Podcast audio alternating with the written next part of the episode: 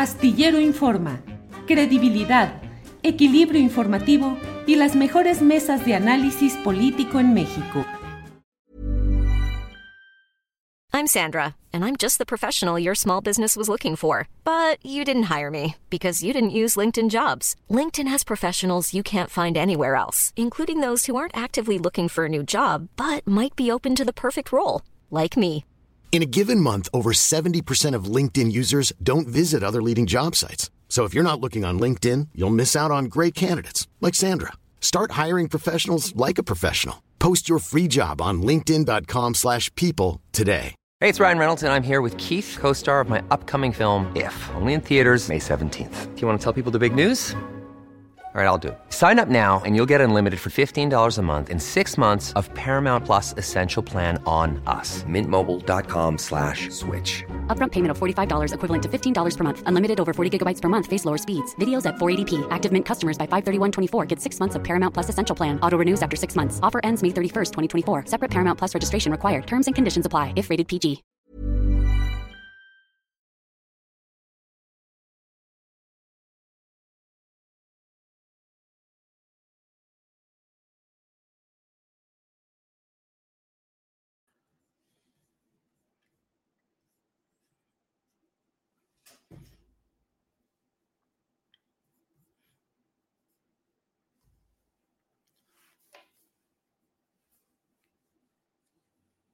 La una de la tarde, la una de la tarde en punto en Astillero Informa. Muchas gracias por acompañarnos en este día, en este lunes 14 de marzo de 2022. Gracias por acompañarnos. Tenemos toda la información relevante del día. Hay muchas cosas interesantes y relevantes. Además, tendremos, como siempre, la mesa de dos en los lunes con eh, Jorge Meléndez y con eh, nuestro compañero Salvador Frausto los segmentos con Claudia Villegas y con Jacaranda Correa y varias entrevistas muy interesantes. Hoy es un día muy movido, realmente. Mire, Nuevo Laredo, complicado todo lo que está sucediendo en esa población fronteriza porque han detenido al huevo, líder de uno de los grupos, ya sabe usted, de los grupos fuertes de ese lugar y ha sido horas complicadas por allá, igualmente en Colima en Colima también hay todo este asunto. Y bueno, la atención política y judicial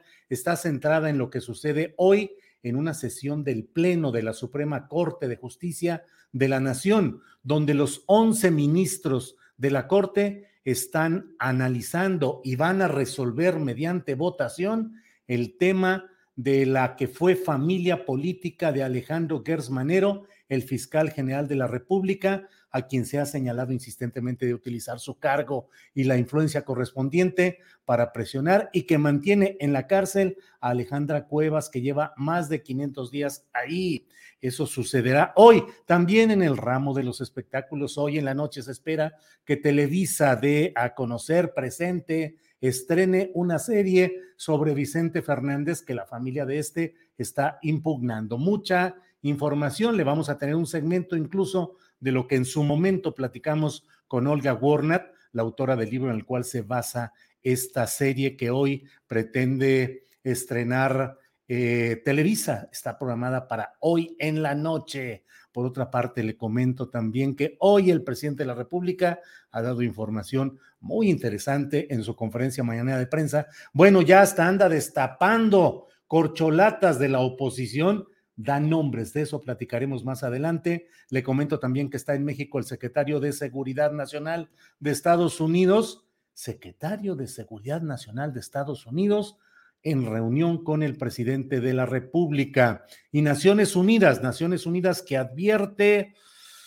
de la posibilidad de que pueda desarrollarse un conflicto nuclear. De esto y de muchas otras cosas vamos a hablar a lo largo de este programa. Pero mire, hay otro tema muy relevante. Después de tres años de no estar, de no realizar una manifestación pública, ayer se han manifestado en varias cabeceras municipales de Chiapas grupos de zapatistas que reprueban la guerra, que reprueban la guerra y los grandes intereses del gran capital que están detrás de todo esto.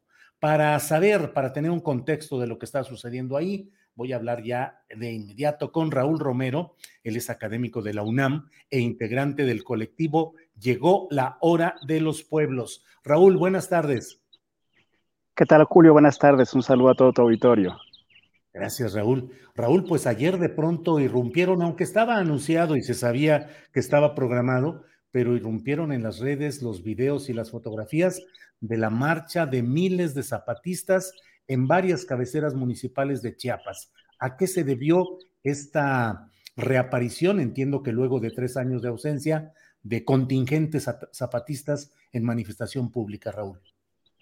Gracias, Julio. De nuevo agradecerte por, a pesar de la apretada agenda que tienen, darse tiempo para estos temas de interés nacional y local que son interesantísimos.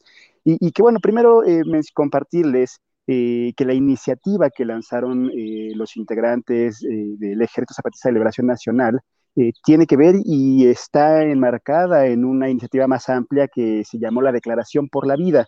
Como ustedes recordarán, el 1 de enero de 2021, el DZLN, junto a miles de organizaciones y personas de México y del mundo, dieron a conocer una declaración por la vida que fue prácticamente el inicio de la travesía zapatista por Europa. Este eh, viaje en el que recorrieron diferentes países eh, de la Europa, del, territorio insumiso, como ahora ellos y ellas le llaman, y que le permitió al ZLN estar en relación y en contacto directo con diferentes organizaciones y colectivos de prácticamente toda eh, la Europa de abajo y a la izquierda. Y lo que entendemos el pasado 2 de marzo y los compañeros de la Comisión Sexta Zapatista dieron a conocer un texto que se llama No habrá paisaje después de la batalla. En ese texto ellos eh, contaban que habían mantenido comunicación con sus compañeros, sus pares en Rusia y sus pares también en Ucrania y que habían logrado eh, mantener una comunicación y tener un diagnóstico de eh, qué está sucediendo o cómo se está viviendo la guerra en estos otros niveles.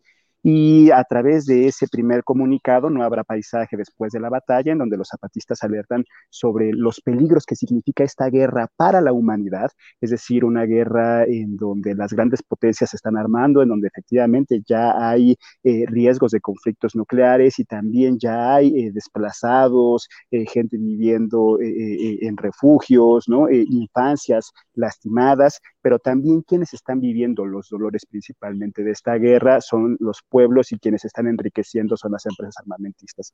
De este diagnóstico, de esta primera lectura que tuvieron los compañeros zapatistas con su comunicación con sus pares en Europa, fue que lanzaron esta iniciativa para movilizarse el día domingo 13 como parte de un inicio de una campaña mundial contra todas las guerras capitalistas. Eh, la comunicación que surgió, insisto, eh, después nos permitió conocer que efectivamente la guerra que ahora eh, nos enciende las alarmas y nos llama a la atención por las magnitudes que está alcanzando y por el riesgo de convertirse en un conflicto internacional que ya lo está haciendo, ya se está convirtiendo.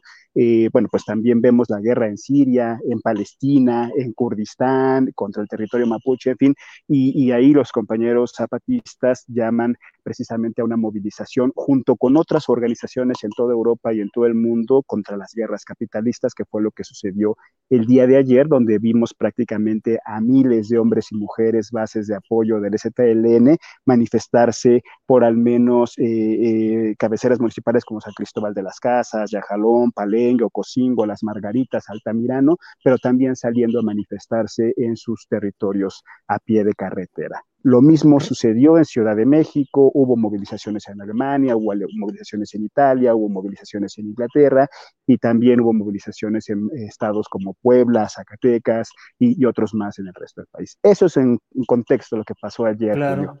Raúl, ¿cuál es la, el antecedente? ¿Cuándo hubo otra marcha parecida del EZLN de zapatistas? ¿Cuándo fue la anterior de esta magnitud? Bueno, ha habido varias, eh, desde luego la de 2014, cuando salieron a, apoyar, a manifestarse con los familiares de Yotzinapa, exigiendo la presentación con vida de los 43 desaparecidos. Está también la movilización de 2012, eh, la marcha de silencio, donde tomaron nuevamente las cabeceras municipales. Está también la marcha de 2011, en plena guerra eh, contra la guerra de Calderón, en la que los zapatistas salieron a solidarizarse también con las organizaciones de víctimas. Y también eh, tenemos como antecedente de este tamaño de iniciativas eh, abril de 2003, cuando Estados Unidos y sus aliados invadían Irak y ahí también el ejército zapatista, eh, eh, coordinación eh, con otras organizaciones en México y en Europa, lanzaba iniciativas de movilización, de mesas de información, de manifestación pública, pues, de rechazo a la guerra. Así que está completamente tono, solo hablando, insisto, en lo que significa como alto a la guerra, está completamente a tono con esta ideología y caracterización que ha, que ha hecho el zapatismo de que la guerra es, las guerras son inherentes al capitalismo, de que quienes se enriquecen de las guerras son eh, los complejos militares industriales, no solo de Estados Unidos, sino también ahora de otros países, y que eh, hay que apostar a una paz con justicia y dignidad, y una paz que efectivamente significa la solidaridad o conlleva la solidaridad entre los pueblos. Claro.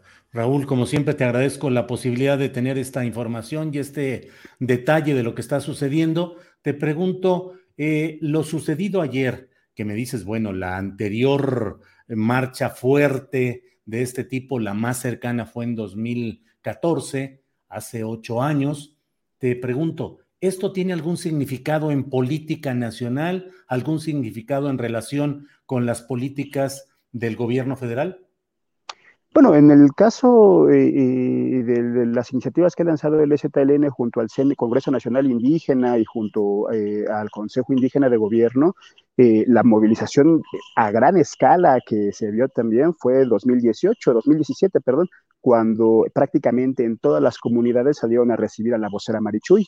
¿no? y desde entonces no ha parado las movilizaciones. Insisto, se han lanzado otras iniciativas también, como la iniciativa eh, eh, como esta campaña nacional por la memoria, la verdad y la justicia, que implicó también poner al centro del debate público eh, los dolores de las diferentes víctimas de la larga guerra que se vive en México, y también ha invitado a movilización y solidaridad con organizaciones del Congreso Nacional Indígena, como las de Guerrero, como las de Morelos, como las de Michoacán, como distintas partes del país, que viven también otra forma distinta de la guerra. Y desde luego el propio zapatismo eh, a lo largo de estos últimos tres años en lo que significa el nuevo, en lo que va la administración actual, ha vivido también la agresión de grupos paramilitares, ha vivido el secuestro, incluso eh, la quema de instalaciones, que también ha significado la movilización eh, principalmente de solidarios en otras, en las ciudades y en otras partes del mundo. Entonces, eh, yo creo que en este momento los compañeros del STLN ponen en el debate mundial, rompen con esta falsa lógica de o con Putin o con Zelensky y ellos llaman más bien a, a, percibir lo que significan los riesgos de esta guerra, quiénes se ven favorecidos, quiénes están viviendo las consecuencias y nos llaman a, una a priorizar esta movilización internacional de solidaridad entre los pueblos para parar esta amenaza que junto con el cambio climático, la amenaza de una guerra eh, eh, de estas magnitudes eh, ponen en riesgo a la humanidad entera y me parece que, eso es un, un diagnóstico acertado sin dejar de ver desde luego también las amenazas, los conflictos y los problemas que se viven tanto en lo nacional como en lo estatal. Bueno, pues eh, Raúl, te agradezco mucho esta eh, oportunidad, como tú lo has dicho, en medio de tantos asuntos internacionales y nacionales eh, muy fuertes, el que revisemos y veamos lo que está sucediendo también en esta porción de la geografía nacional y en específico en el espectro del zapatismo. Raúl, muchas gracias, muchas gracias y seguimos en contacto. Gracias, Julio. Decirle a tu público que estén al tanto. Seguramente las iniciativas por la paz y contra las guerras capitalistas eh, continuarán y les estaremos informando. Muy bien, muchas gracias, Raúl. Hasta luego. Bueno, mire, en unos eh, minutos, en un par de minutos, estaremos con el doctor Héctor Frisby. Queremos preguntarle qué onda con el tema de la pandemia, va de bajada, está resurgiendo en China ya podemos ir prescindiendo de varios cuidados, debemos mantenerlos, en fin, queremos eh, someternos a consulta en el consultorio del doctor Héctor Frisby que nos diga más o menos cómo van las cosas en estos momentos.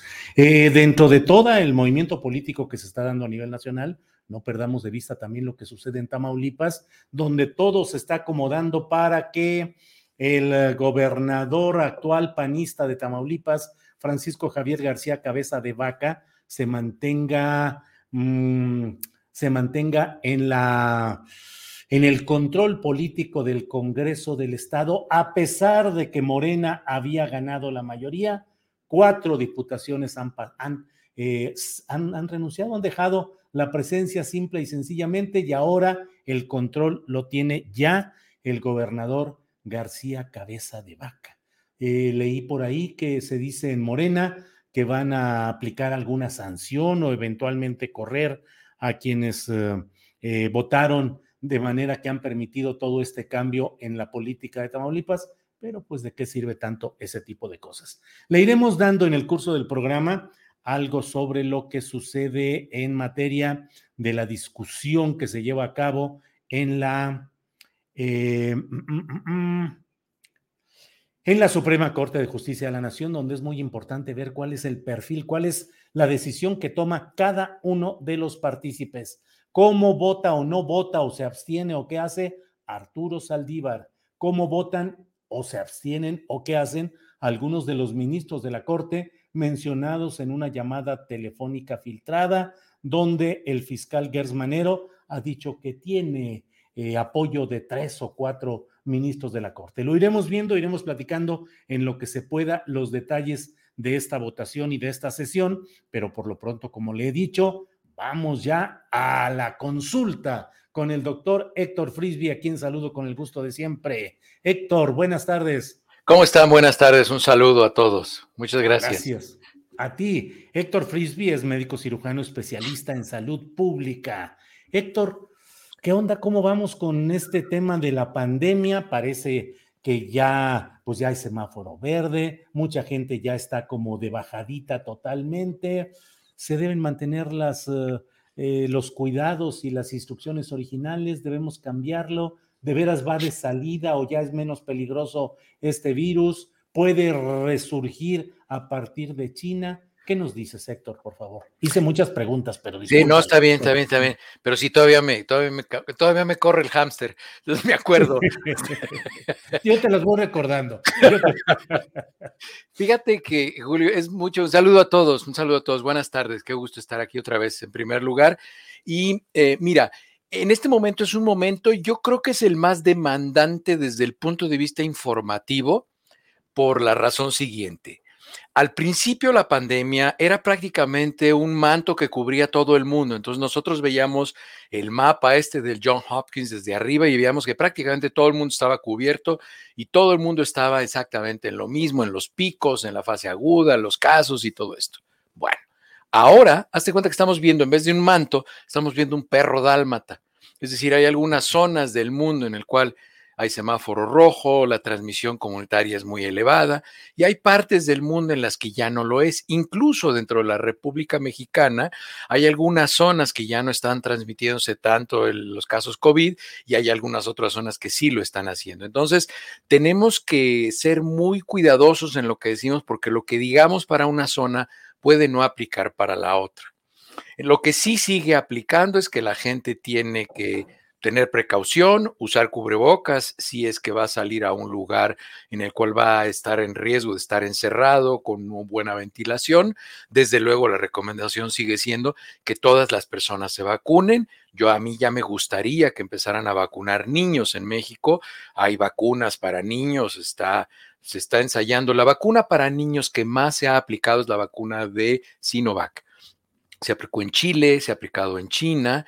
Este, aquí en Estados Unidos se está aplicando Pfizer, que es la única que está autorizada, pero la FDA no autoriza las vacunas para todo el mundo y la OMS únicamente reconoce, pero no autoriza. Entonces, hay vacunas, hay opciones para vacunas para niños que se pueden aplicar y se pueden aplicar a partir de los cinco años. Incluso en China las estaban aplicando a partir de los tres años. Entonces, es muy importante que la gente se vacune.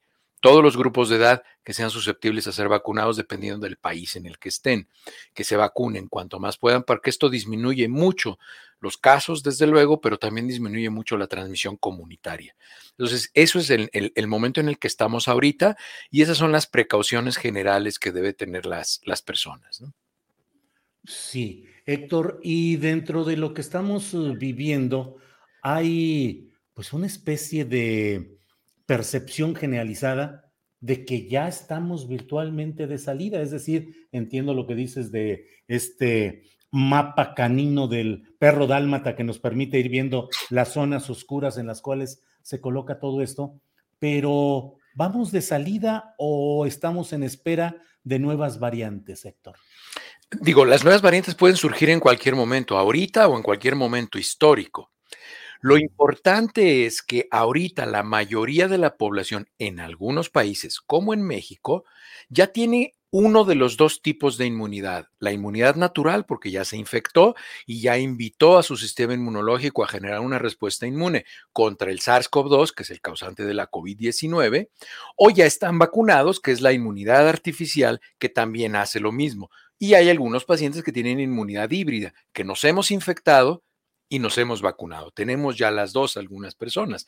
Entonces, hay una gran cantidad de personas y esto lo que hace es que disminuye mucho la posibilidad del virus de replicarse adentro de nosotros eh, y entonces eso hace que se disminuya mucho la transmisión comunitaria, pero también se disminuye mucho que el virus se esté equivocando, porque recuerden, el virus muta no porque sea inteligente o porque trata de evadir la respuesta inmune, es al azar, se equivoca. Los virus ARN son muy torpes para reproducirse, se equivocan y entonces en esa información genética diferente en una variante a otra, puede ser que esa variante al azar tenga una habilidad mayor para generar enfermedad grave, para infectar más rápido, para infectar a más personas. Es decir, puede tener alguna de esas características. Siempre puede haber más variantes. Ahora, ¿en qué momento estamos? Esa es una pregunta muy importante porque la gente tiene que entender que como ya se dieron cuenta, esto va por picos, es decir, tenemos una elevación por un pico que va hacia arriba y luego va bajando. Pero esto sucede en todos los países, en todas las pandemias y en todos los fenómenos de salud pública que vemos que son por picos. La gente es menos precavida en los descensos que en los ascensos, aunque el momento de la pandemia sea el mismo. Me explico. Si nosotros tenemos un pico así, que va para arriba y estamos aquí, es exactamente lo mismo que si vamos en descenso y estamos aquí. O sea, la altura es la misma, el momento de la pandemia es el mismo pero aquí la tendencia es hacia la baja, aquí la tendencia es hacia la alta. Entonces, como la tendencia es hacia arriba, la gente se preocupa mucho aquí en el 7, pero si el 7 es de bajada, ya no se preocupa tanto, lo cual es muy frecuente. Y las precauciones son las mismas pero, pero como ya va de bajada, y eso es uno de los riesgos de poner información así sin explicarla, de decir, ya los casos van en disminución, se están infectando menos personas, la transmisión comunitaria es menor, sin embargo, seguimos en un momento delicado de la pandemia, porque la gente lo entiende así, cuando es ascenso se preocupa y cuando es descenso ya no se preocupa. Es como el que le dicen que lo van a contratar en un trabajo y antes de que le den la primera quincena ya se compró un coche nuevo, ya se gastó el dinero, ¿no? Héctor, para quedar claro en esto que dijiste, dices, seguimos en un momento delicado de la pandemia. Así es, ¿verdad? claro, claro, seguimos en un momento delicado de la pandemia y la gente no tiene que generar confianza porque aún en México hay una gran cantidad de personas no vacunadas y esa gran cantidad de personas no vacunadas no veo que se les antoje a vacunarlas muy pronto. ¿De quién estoy hablando? Menores de 14 años. Yo no sé si tú tengas ahí la cifra, Julio, cuál es el porcentaje de, personas de población en México menores de 14. México es un país de gente joven. El promedio de edad en México es de 25 años, a diferencia, por ejemplo, en Europa, el promedio de edad es de 43 años, pero en México el promedio de edad es 25 años. Entonces, la población joven es muchísima. Y si no vacunan a la gente de menores de 14 años, tienen ahí laboratorios andantes de replicación viral que la única herramienta que tienen es eh, enfermarse, ¿no? Como incluso lo han dicho, ¿no? Que, que, se enfermen para que generen inmunidad. Pero ahora vimos, ayer justamente estuvo el tuit, no sé si lo viste, Julio, de la doctora Sandra López León, del grupo este de doctoras mexicanas y la doctora Sonia Villapol, que es española, y ya publicaron el artículo del COVID largo en menores. Ya lo publicaron ayer Yo ya se los había comentado porque yo había comentado con la doctora Sandra y con Sonia Villapol, yo ya había hablado con ellas acerca de la publicación de este artículo, pero ellas hicieron la investigación original en el mundo de lo que era el concepto de COVID largo. Ellas son los que lo empezaron a mencionar. Ahora ya todo el mundo habla de él, pero realmente quienes tienen el mérito son ellas. A mí no me sorprendería que al final de la pandemia les dieran un reconocimiento internacional porque se lo merecen y porque ellas fueron las iniciadoras de esta preocupación del COVID largo. Y ahora ya lo publicaron en menores. Y por lo menos el 30% de los menores que les da COVID, aunque no tengan síntomas, quedan con una secuela COVID. Y como se los he dicho muchas veces, ojalá no vaya a haber una generación COVID de niños que tengan trastornos de ansiedad, trastornos cognitivos, trastornos pulmonares, cardiovasculares, que son las secuelas que deja COVID. Entonces, y eso pues por no vacunarlos. Claro. Héctor, a estas alturas, ya con el tiempo que ha pasado, con el ir y venir de estudios, mm, primero el cuerpo médico, pues obviamente sorprendido por la aparición, por la irrupción de este virus, a estas alturas, ¿qué se hizo mal y qué se hizo bien? Yo creo que eh, al principio México iba muy bien, lo estaba haciendo muy, muy bien. las autoridades de salud lo estaban haciendo bien. Yo creo, mira, este es un esfuerzo compartido. Son las autoridades de salud de los países y la población. La población, como siempre, y tú lo sabes, en salud pública, en política, la población siempre está por arriba de los gobiernos, el que sea es mucho más consciente. Y la población incluso al principio atendía las conferencias de las siete y las escuchaba y veía que, las cosas iban bien. El problema es cuando se empezó a contaminar la conversación con cuestiones económicas y con cuestiones políticas. Y eso sucedió en todos los aspectos, tanto dentro como fuera del gobierno, en los medios de comunicación, por pegarle al presidente o al secretario o al subsecretario, empezaron a decir cosas que eran, ¿cómo, dicen? ¿Cómo es el clásico en México? No son mentiras, pero son exageradas, o no sé cómo ah, dicen. Algo así, ¿no? Bueno, empezaron con ese tipo de comunicación y eso confundió mucho a las personas y la polarizó. Y entonces cuando tomaban un bando las personas, tomaban una decisión respecto a su salud y cuando tomaban el otro tomaban un grupo y se hacían muy adeptos a estar escuchando, incluso a leer personas que ustedes veían en el Twitter. Yo siempre me he mantenido en el contexto de la salud pública. Cuando se hacen cosas buenas las reconozco. Aciertos de México, reconversión hospitalaria. Por eso no vimos gente muriéndose en las calles como lo vimos en muchos países, incluido España, que era el país que tenía el segundo sistema de salud pública más robusto del mundo, pero les falló la sincronización de estrategias. Segundo paso muy bueno, que empezaron a comprar vacunas muy temprano y entonces estuvieron en la lista de vacunas para el 2021. Incluso había pronósticos que México no tendría vacunas y todo ese tipo de cosas. Y México fue uno de los países que empezó muy bien con vacunas. ¿Qué pasó? Que dejaron de comprar vacunas. Eso es, una, eso es un desacierto del gobierno mexicano, que dejaron de comprar vacunas y que no vacunan a menores. Y, desafortunadamente la justificación que están usando es que porque no hay muchos casos graves o no, la mortalidad es baja. Si ese fuera el razonamiento, hay otras enfermedades como influenza, como sarampión, que también tienen una mortalidad baja, sin embargo forman parte del esquema nacional de vacunación. Ahí hay una razón, que yo no sé cuál sea, por la cual se decidió no comprar vacunas para menores. Y desafortunadamente con este comentario, las personas que me están escuchando y que son muy a favor de las decisiones que toma el gobierno, van a decir que lo que pasa es que es experimental y que los niños y que está aprobado y que tal. Pero si pasado mañana salen y le dicen, ahora sí vamos a comprar vacunas, van a decir, bueno, es que ya están más seguros y ya se dieron cuenta. Ese es el problema de la contaminación de la información, que por darle la razón a su político favorito, se pasan por arriba o por abajo, por donde quieran, la salud pública. Y eso no se puede hacer. La salud pública ahí está. Y espero no estar hablando contigo, Julio, dentro de dos o tres años aquí en tu programa, ya vas a ser muy famoso, a ver si me sigues invitando. No, este,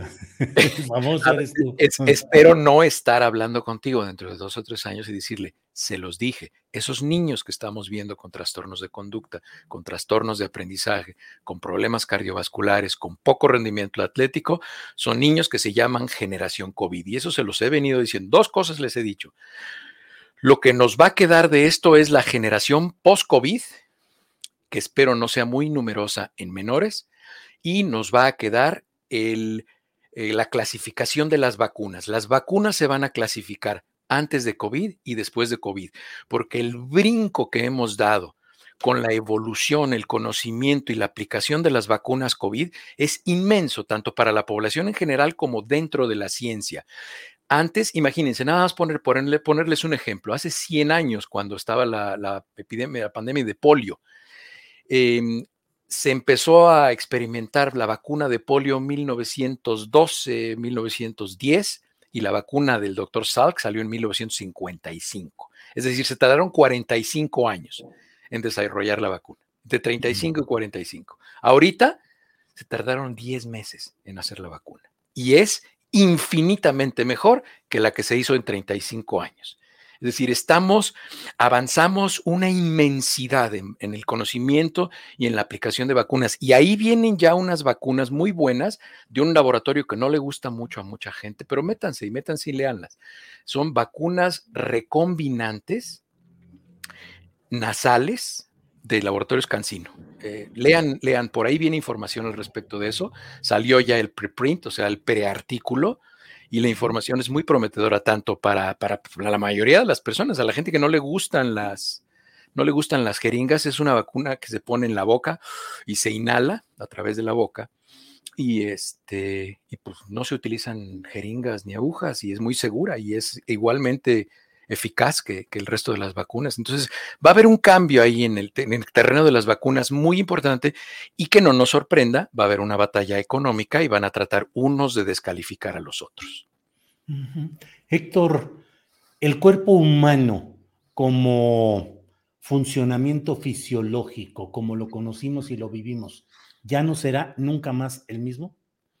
De las personas que nos infectamos, como tú o como yo, pues prácticamente tú has dado testimonio, yo también lo puedo dar, me canso más después de que me dio COVID. Yo soy una persona muy activa, yo hago mucho ejercicio, yo hago sesiones de ejercicio de dos o tres horas, cuatro o cinco veces por semana. Este, pero me canso más, la verdad es que sí me canso más. Em, entonces, las personas que nos infectamos probablemente sí tengamos un deterioro, porque por ahí salió un artículo en enero, creo que fue a finales de enero, principios de febrero, en la revista Nature.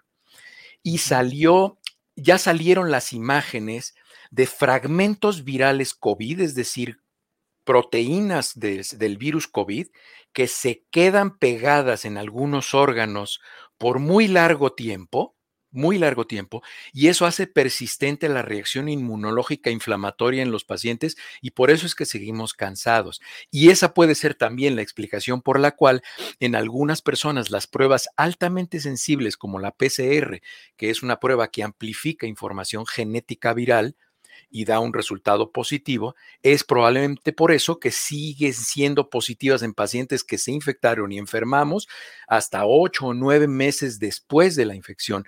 Entonces es por eso que no se, en principio no se deben hacer pruebas para saber si ya estás libre de COVID. No se deben hacer, no están indicadas. Desde octubre del 2020 el Centro para el Control de Enfermedades del CDC de los Estados Unidos ya definió que no es necesario pero mucho menos se debe hacer, si se decide hacer una, una PCR, que se haga una prueba de antígenos, que es menos sensible, que detecta proteínas, no detecta material genético y no tiene la capacidad de amplificarlo. Entonces, eh, ya encontraron que hay depósitos de proteínas virales en muchos tejidos en el intestino. No sé si a ti te pase, pero yo tengo trastornos gastrointestinales después de haber tenido COVID. Mi tránsito intestinal no es el mismo. Y puede ser por eso, porque tenemos depósitos todavía de fragmentos virales y el cuerpo no tiene la capacidad o no sabe cómo eliminarlos, o la unión que tienen con los tejidos nerviosos en esos tejidos no es, tan, no es tan fácil de eliminar por el sistema inmune y no sé si nos vayamos a morir. Espero que no vaya a ser el caso como del virus de Epstein-Barr, por ejemplo, que es el que causa nucleosis infecciosa. El virus de Epstein-Barr en pacientes a los que les da tienen un riesgo incrementado a lo largo de los años de tener linfoma de Burkitt. Entonces, ¿por qué? Porque ese virus puede meterse a algunas células, cambiar la información genética y causar esa enfermedad. Entonces, esas son todas las preocupaciones a largo plazo de las infecciones virales, como pasa con el virus del papiloma humano, principalmente en mujeres, con el cáncer cervicoterino. Todos los casos de cáncer cervicoterino están relacionados con, con virus de papiloma humano. Es por eso que ya hace algunos años el cáncer cervicoterino se considera una enfermedad de transmisión sexual. Entonces, todos los virus son terribles ¿eh? los virus. Es más, los seres humanos vamos a desaparecer del planeta en algún tiempo y lo único que va a seguir en el planeta van a ser los virus y los insectos. Pues Héctor, como siempre, muchas gracias por esta oportunidad de que compartas tu conocimiento con nosotros. En otra ocasión, porque ya se nos va el tiempo y esto nos llevaría otra consulta con el doctor Frisby, a lo mejor valdría la pena platicar sobre ese futuro de la medicina, la medicina antienvejecimiento, la medicina eh, fundada más en cuestiones eh, eh, de manejo de nuevas formas de comer, de fórmulas, de una serie de cosas, pero sobre todo, pues veo que viene caminando mucho esa onda del antienvejecimiento y de la prolongación de la vida del ser humano en buenas condiciones de, vida útil. claro, y lo platicamos, y lo platicamos desde el punto de vista científico, no como lo publicaron hace algunos días. Una persona que tiene ahí un programa de radio puso ahí incluso una receta de medicamentos. Eso es altamente irresponsable, eso es un crimen. Si viviera en un país de leyes, esa mujer estaría detenida en la cárcel porque eso no se puede hacer, no, no se puede hacer eso, es una irresponsabilidad. Y sí, claro que lo hablamos, y más está, Julio, fíjate, la investigación antienvejecimiento está de la mano del futuro del tratamiento del cáncer. Están pero pegaditos. Y les voy a explicar dos minutos. ¿Por qué?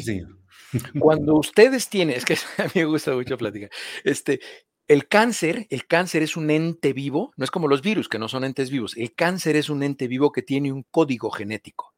Cuando se pone en contacto con mi código genético, hace cuenta como que si fueran una unión que produce un tercer ente que tiene un código genético único, es decir, mi código genético con el código genético del cáncer genera un patrón genético particular. El futuro del tratamiento del cáncer es entender cuál es el código genético de ese cáncer que yo tengo, vamos a decir un linfoma de Hodgkin o un carcinoma pulmonar de células avenulares, cuál es el código genético de ese cáncer y entonces van a hacer una vacuna muy probablemente parecida a una vacuna ARN que va a incidir en ese código genético, lo va a modificar y le va a quitar la característica única del cáncer que es células inmortales. Las células de cáncer son células inmortales, no se mueren como las células que tenemos en el cuerpo, que tienen algo que se llama apoptosis, que es como un reloj que va en cuenta regresiva que hace que se terminen. Y entonces, si se fijan, entonces lo que van a hacer es que luego van a hacer una combinación genética que haga que ese reloj se vaya más despacito. Y entonces la apoptosis ya no va a ser cuando estaba programada, que ese es el nombre de la apoptosis, el nombre, la explicación popular es muerte celular programada. La apoptosis se va a frenar y entonces se va a frenar el que se vayan muriendo las células y nos vayamos viendo viejos. Entonces, por ahí, por ahí va la Es padrísima la No, y hay muchísima información. Podríamos aquí seguir hablando por horas, pero no te voy a robar tu noticiero. ¿eh?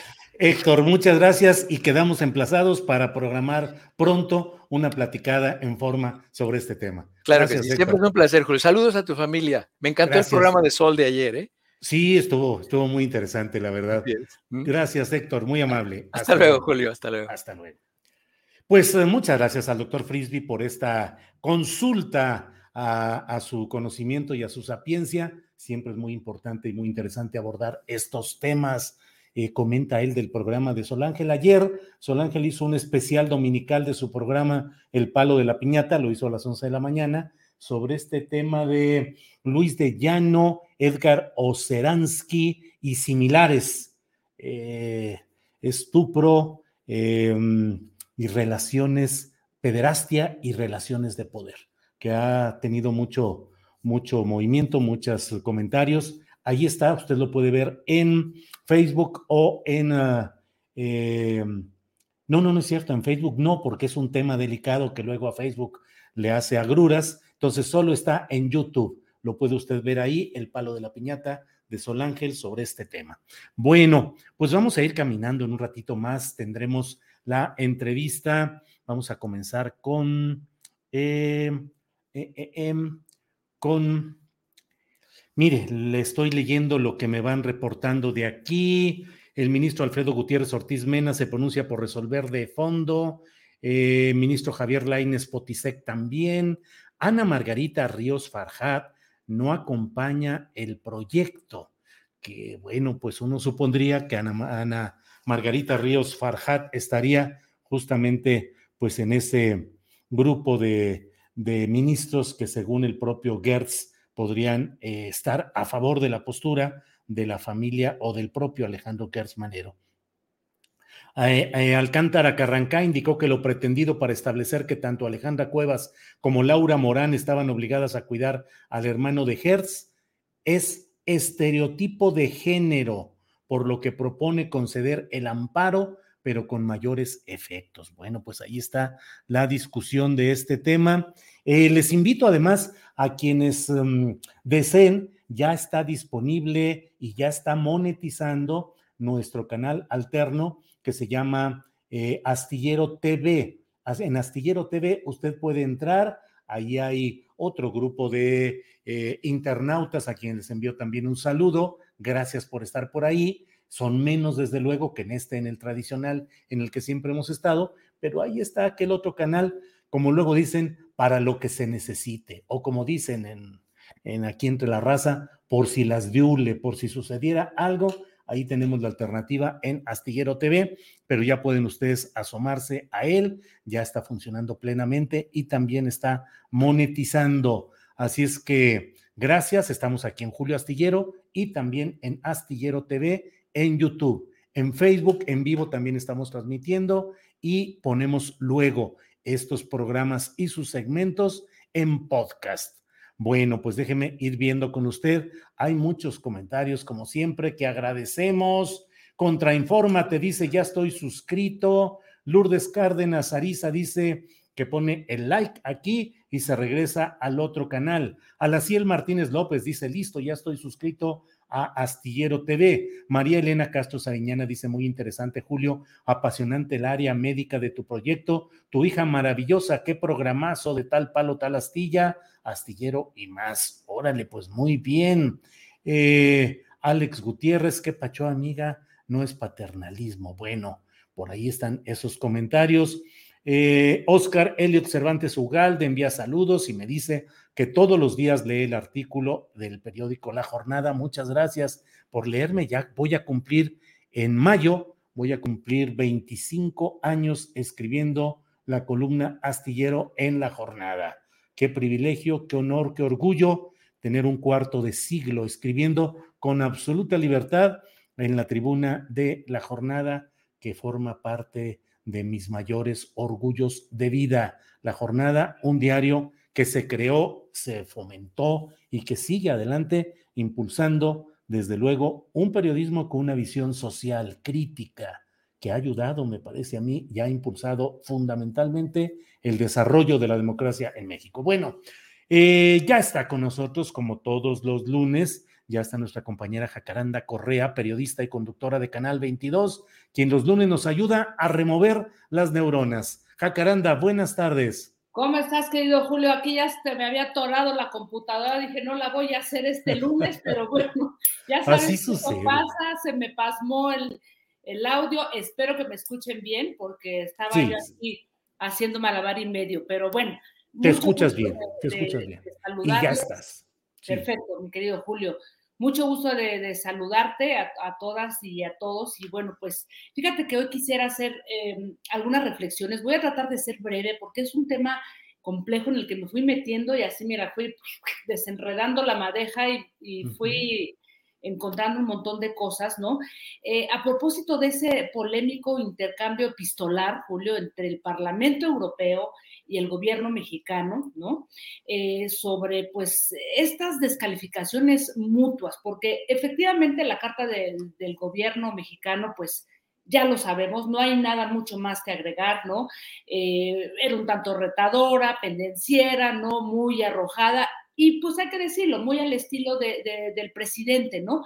Pero la del Parlamento, este, me parece también, Julio, que sin duda eh, rebasó eh, de alguna manera, pues, esa diplomacia que tanto dijeron que le había faltado al gobierno mexicano, ¿no? ¿Por qué la rebasó? Punto número uno, ¿no? Primero, llamándole directa y frontalmente, eh, ya calificando, adjetivando, ¿no? Este, al gobierno de Andrés Manuel López Obrador como populista. Ese fue un, primer término que, que, usaron los eurodiputados. Y dos, no observando, no dando una resolución, sino acusando directamente que el gobierno federal estaba utilizando eh, todavía el sistema este Pegasus que se había usado en, administraciones anteriores para eh, descalificar y para espiar a periodistas y activistas, Julio. Entonces, digamos que ambas partes les ha faltado eh, diplomacia, cierta moderación, pero la pregunta es, ¿por qué? ¿Por qué se rebasaron las formas eh, de parte del Parlamento cuando en otros momentos, y eso hay que decirlo, y es ahí donde quisiera yo comenzar, pues ya se habían emitido observaciones, amonestaciones sobre violaciones a los derechos humanos en México, Julio, ¿no? Llama la atención que en otras ocasiones, estas dos a las que me voy a referir, pues se ha hecho de una manera eh, mucho más diplomática, ahora que ya está tan ni de esa palabra, ¿no? Mucho más cordial, sin atacar y sin, digamos que, adjetivar. Recordemos aquella resolución, Julio, la del 2010, ¿no? En donde se presentaron siete propuestas de, resolución sobre la escalada de violencia en México, tiempo de Calderón. Ya se hablaba también sobre el tema de eh, violencia hacia periodistas. Incluso se hablaba, y una de estas resoluciones, se hablaba de toda la violación a derechos humanos que estaba cometiendo el ejército y de colofón metía en el tema de los feminicidios en México, lo cual pues fue bastante impresionante, ¿no?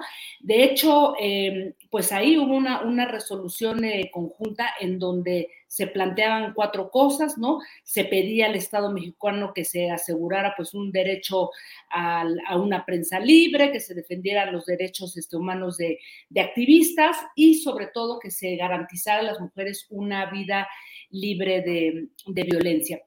Otra de las resoluciones, Julio, que quizás es la que más recordamos, tiene que ver con Ayotzinapa, ¿no? Ajá. Tanto esta de Ayotzinapa como la del 2010, creo que mantienen un tono siempre, eh, eh, porque yo me metía a, leerlas, a, escuchar, eh, digamos que estas, estas discusiones, siempre en un tono conciliatorio, siempre, digamos que haciendo un llamado respetuoso a los gobiernos, pero nunca adjetivando y nunca eh, calificando, incluso la de Ayotzinapa, que es de las más fuertes, ¿no?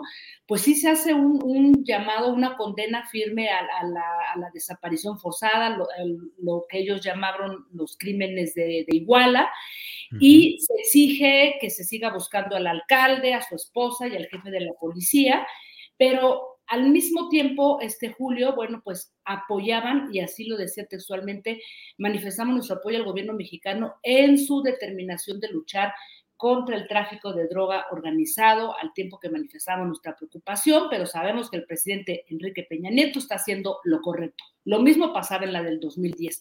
Entonces, Julio, pues yo me preguntaba si esto habría, si ya había sucedido en, en otros momentos, ¿por qué ¿Por qué se rebasaron las formas o por qué, digamos que se lanzaron eh, de esta manera contra el presidente? Así es que me di a la tarea de buscar quiénes habían votado en contra y las abstenciones en la Eurocámara, Julio, y hubo un grupo de, diputados minoritarios, que son los setenta y tantos, setenta y cinco, si no me falla ahí el número, que es un grupo eh, cargado hacia la izquierda, que son los que votaron en contra de esta resolución.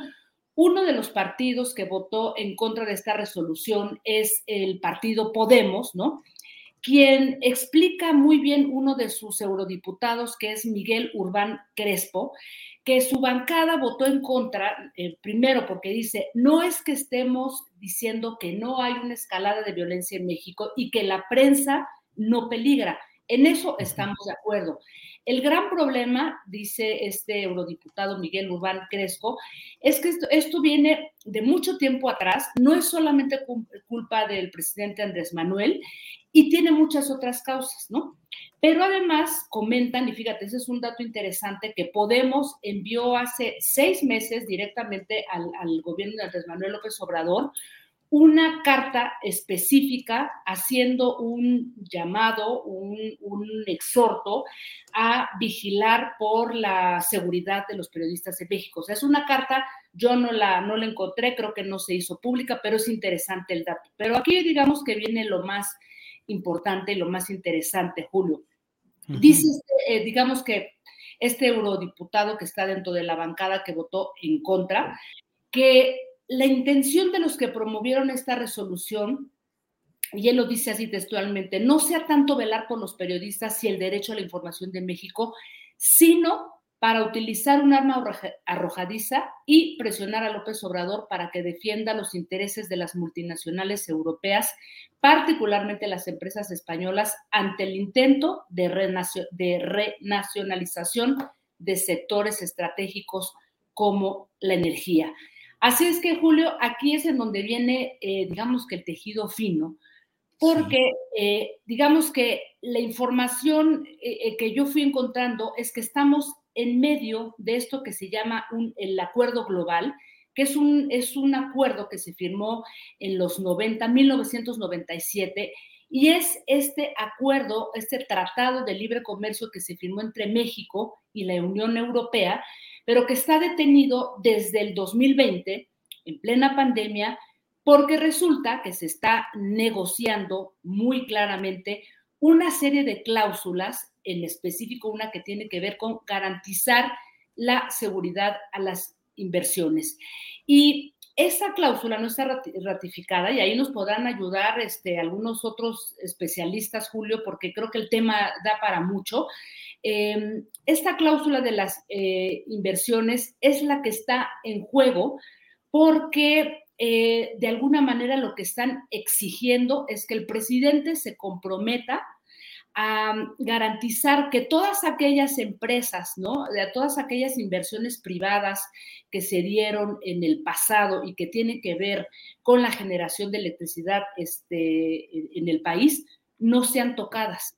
Cabe resaltar, este Julio, fíjate, ese dato es muy interesante, que España es el segundo inversionista en México y que 7 mil empresas españolas operan en el país. Así es que, digamos que Sabemos que estamos en un momento muy complejo de la negociación de la reforma energética y que esto ha eh, generado una gran polémica, una gran discusión.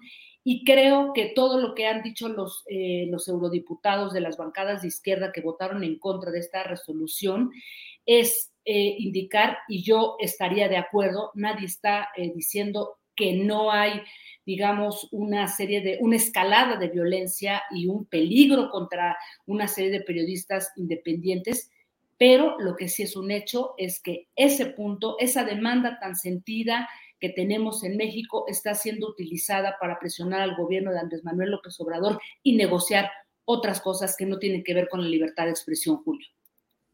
Híjole, Jacaranda, qué buena, qué buen recorrido has hecho sobre todos estos documentos, las posturas, y a mí me, queda muy claro y te agradezco particularmente esa precisión de cómo los anteriores comunicados que hicieron del Parlamento Europeo eran en otro tono y apoyando al Estado mexicano o al gobierno en turno para buscar que se resolvieran las cosas. Y en esta ocasión fue un tono distinto. Creo que es muy importante lo que nos aportas, Caranda.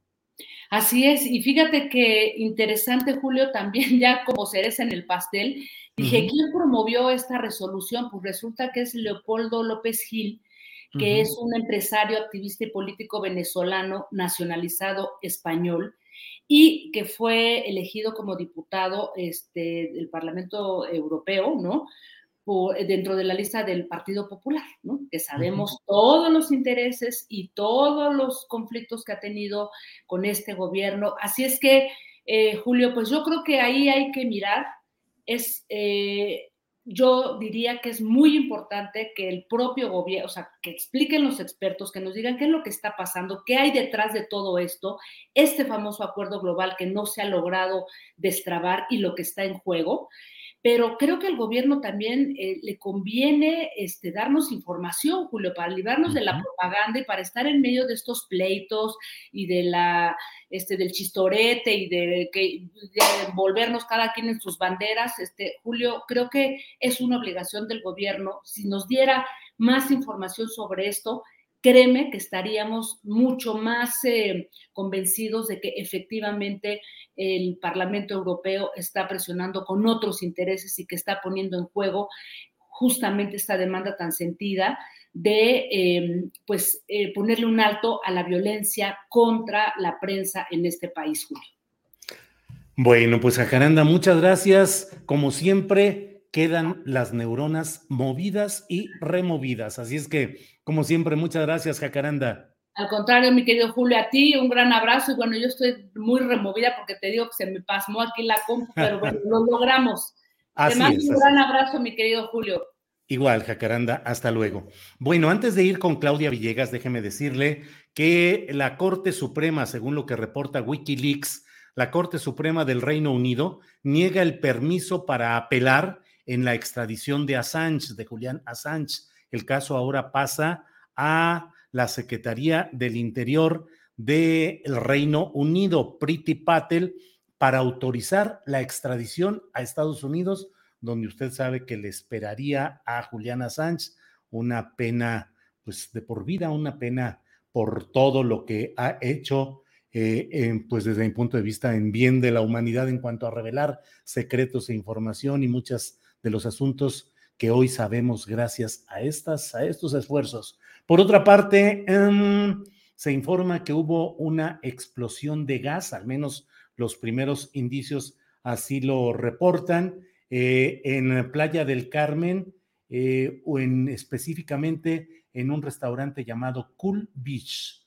Cool Beach, eh, en Playa del Carmen. Hubo ocho lesionados y dos personas que habrían perdido la vida. Eso es lo que informa Protección Civil de Quintana Roo. Una explosión en el restaurante Cool Beach en Playa del Carmen. Se dice que fue debido a un tanque de gas.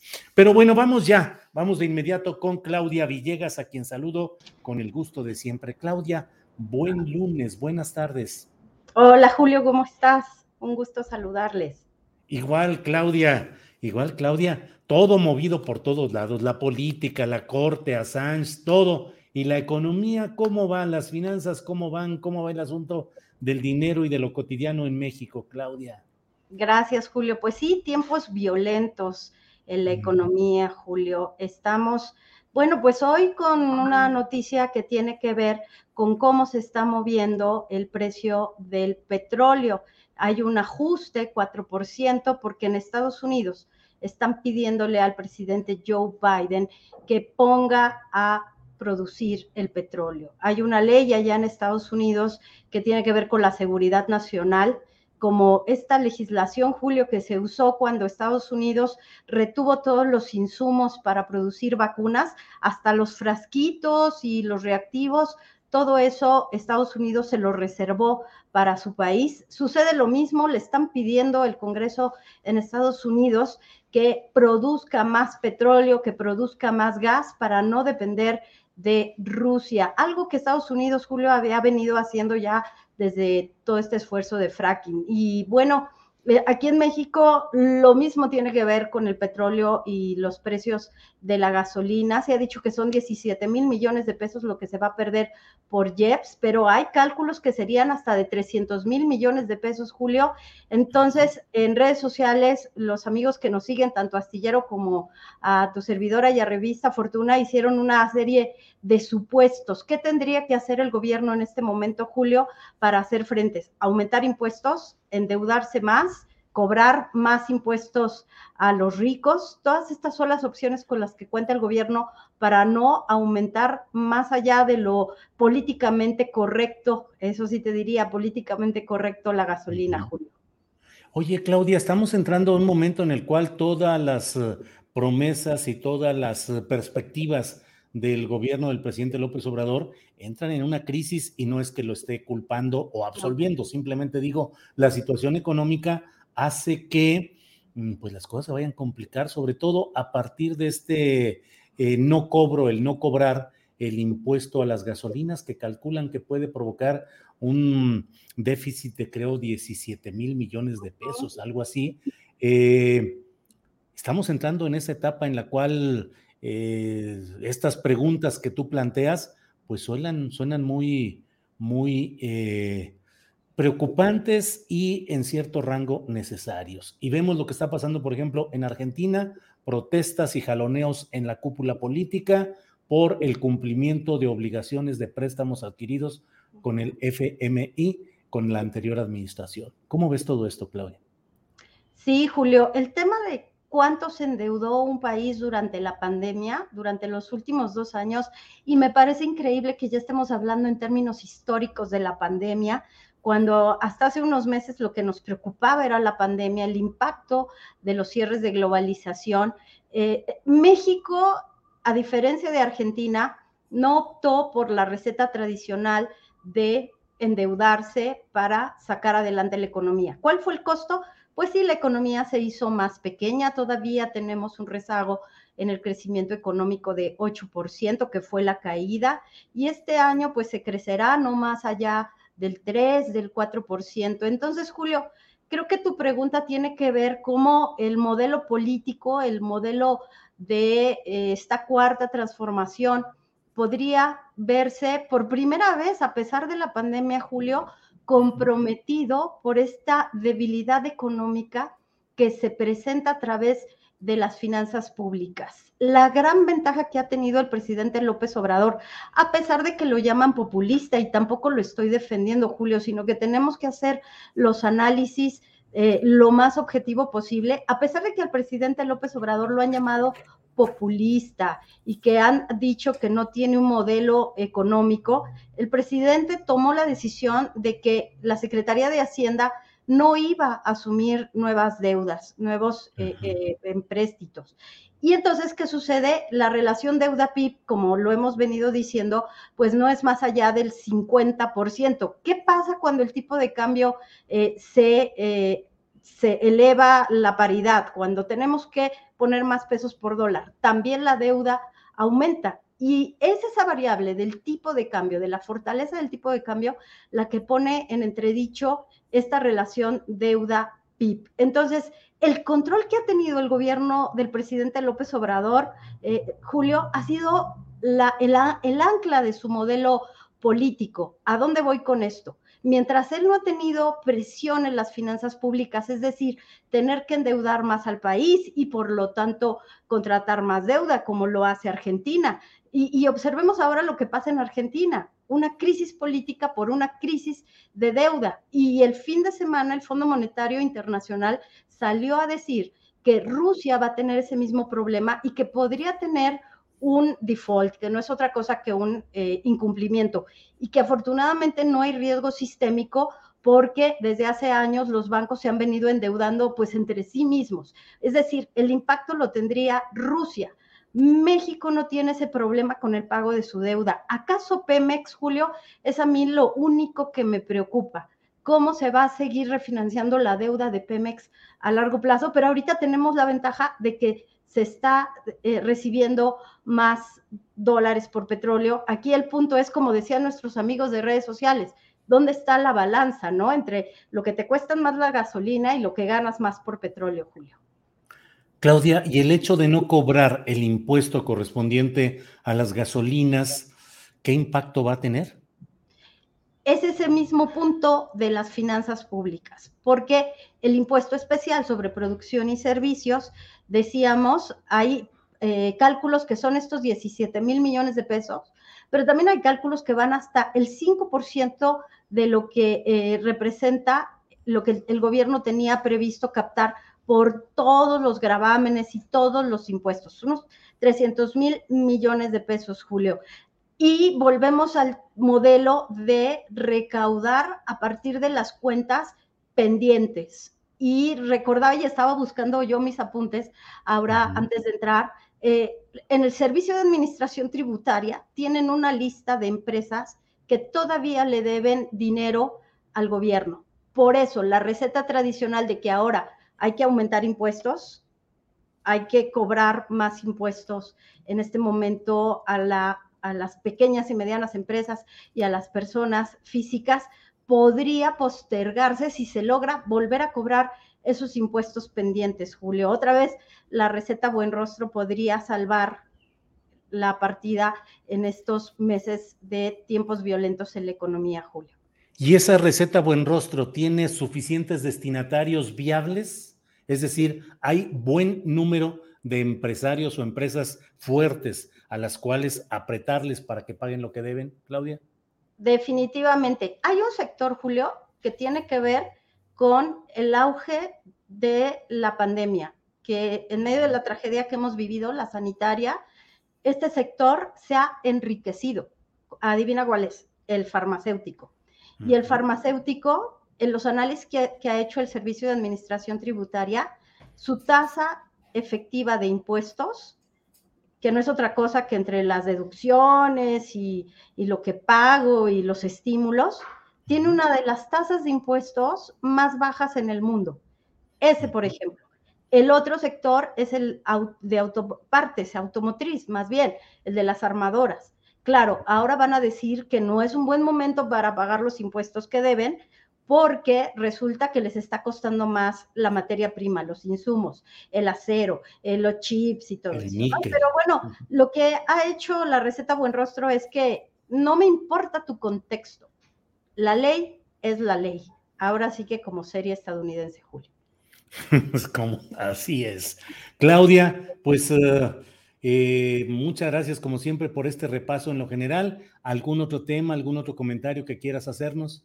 No, Julio, básicamente pues vamos a estar muy pendientes de lo que suceda con este tema de las finanzas públicas, porque, insisto, en la revista Fortuna hicimos varios reportajes de cómo los inversionistas del mercado de valores y de bonos, a mí me decían los analistas, es que son los más felices porque tienen un país con finanzas públicas estables, con una relación deuda-PIB baja que les, les, paga siempre muy buenos rendimientos, porque los bonos del, gobierno mexicano, Julio, son de los que mejor pagan. Eh, cuando tenemos tasas de interés muy bajas en otros países, los bonos de deuda soberana de México son muy buenos y el riesgo, aunque digan lo contrario, es muy bajo y muy estable. Claudia, como siempre, muchas gracias y estaremos atentos. e Invitamos a quienes nos siguen para que estén informados con artículos, con información actualizada, con reportajes en eh, la revista Fortuna, www.revistafortuna.com.mx. Hay que asomarnos ahí para ir entendiendo lo que va sucediendo en todo este terreno y también se vende en kioscos y en eh, tiendas de autoservicio en todo el país. Así es que, Claudia, como siempre, muchas gracias. Muchas gracias, Julio, y una gran semana a todos. Cuídense mucho. Sí, así es, una gran semana. Gracias, Claudia. Hasta luego. Hasta luego. Bien, pues tenemos... Um, qué interesante todo lo que nos ha planteado Claudia Villegas y sobre todo este tema de cómo, pues la receta buen rostro, o sea, cobrarle a quienes deben impuestos y que hoy no digan que bueno, que las circunstancias están complicadas y que no tienen para pagar y bla, bla, porque ya tuvieron muchas ganancias, ya lo sabemos, abundan las empresas eh, pobres con empresarios súper ricos, pero aquí estamos hablando de empresas que han ganado mucho dinero, las farmacéuticas y las relacionadas con las armadoras automotrices. Bueno, miren, para continuar con nuestro programa, y déjenme ver si hay algo sobre la Suprema Corte, no, no hay nada en especial, em, eh, pero Vamos en este momento, le voy a pedir a Andrés Ramírez, que ya está de vuelta con nosotros, le damos la bienvenida y lo saludamos a nuestro compañero Andrés Ramírez, quien nos ayuda a cuidar, a controlar a todo lo relacionado con la transmisión y con otros asuntos técnicos y periodísticos. Ya está Andrés Ramírez con nosotros, pero eh, mire, tenemos un segmento, porque ahora ha habido mucho ruido respecto a este tema de lo sucedido con la serie que debe estrenar hoy en la noche Televisa sobre Vicente Fernández a partir del libro de Olga Warner. Tenemos este segmento que nos hizo favor de preparar Adriana Buentello con algunas de las partes más relevantes de la entrevista que le hice meses atrás y que fue la primicia de este libro que ahora pretende convertirse en una bioserie. Por favor, Andrés, pongamos este segmento de la entrevista con Olga Warner. Por supuesto, hay agujeros en su vida importantes, en su familia, en esa dinastía. No fue un buen padre, hubo muchas ausencias, tuvo momentos muy complicados, que por eso comienzo el libro con eh, el secuestro de Vicente Jr., que me costó enormemente armarlo, eh, con testimonios de personas, accedí a los archivos, eh, accedí a testimonios de familiares, de amigos, eh, que me contaron, porque él nunca habló, nunca se habló de aquel momento. Siempre se tocó muy por encima, Vicente Junior nunca tocó ese momento, aparentemente por temor, porque incluso los, secuestradores están todavía, algunos están presos, otros están muertos. Eran la famosa banda de los mochadeos, de aquella banda que fue famosa ya por la década del sexenio de Cedillo, ¿no? Em, hago todo un raconto y hago todo, fue, fue tremendo el, rompecabezas que armé y, meterme en esos laberintos fue, fue bien complicado. Eh, y descubro al hijo, a uno de los hijos de Vicente Fernández, y es ahí donde se desata todo el nudo de la, historia que va a sorprender mucho, que es Gerardo, que es el hijo del medio. It's that time of the year. Your vacation is coming up. You can already hear the beach waves, feel the warm breeze, relax and think about work. You really, really want it all to work out while you're away. Monday.com gives you and the team that peace of mind. When all work is on one platform and everyone's in sync, things just flow wherever you are. Tap the banner to go to Monday.com. Hey, it's Ryan Reynolds, and I'm here with Keith, co star of my upcoming film, If, only in theaters, May 17th. Do you want to tell people the big news? All right, I'll do it. Sign up now and you'll get unlimited for $15 a month in six months of Paramount Plus Essential Plan on us. Mintmobile.com slash switch. Upfront payment of $45 equivalent to $15 per month. Unlimited over 40 gigabytes per month. Face lower speeds. Videos at 480p. Active Mint customers by 531.24 get six months of Paramount Plus Essential Plan. Auto renews after six months. Offer ends May 31st, 2024. Separate Paramount Plus registration required. Terms and conditions apply if rated PG. Que es ambicioso, que es inescrupuloso, que tiene relaciones turbias, que fue capaz de robar a su padre, fue capaz de robarle a su hermano porque le manejaba el dinero de los palenques, fue capaz de robarle a um, Juan Gabriel, le mentía al padre y es el que se va a quedar con todo el imperio que deja Vicente Fernández. Él más allá de Totalmente, claro que sí. Él se va a quedar porque es quien le maneja el dinero, quien maneja el dinero de esa gran dinastía. Olga, em, hablas de Gerardo y dices relaciones turbias. ¿A qué se refiere esa expresión? Relaciones oscuras, relaciones con personajes. Eh, yo llegué a, no te digo eh, tener el testimonio, pero sí eh, las fuentes de las relaciones de Gerardo con Nacho Coronel, por ejemplo. ¿Recuerdas Nacho casi obligada en Guadalajara, pues. Totalmente. Iba a comer al restaurante de los Tres Potrillos. Yo describo la situación y está contada por testigos.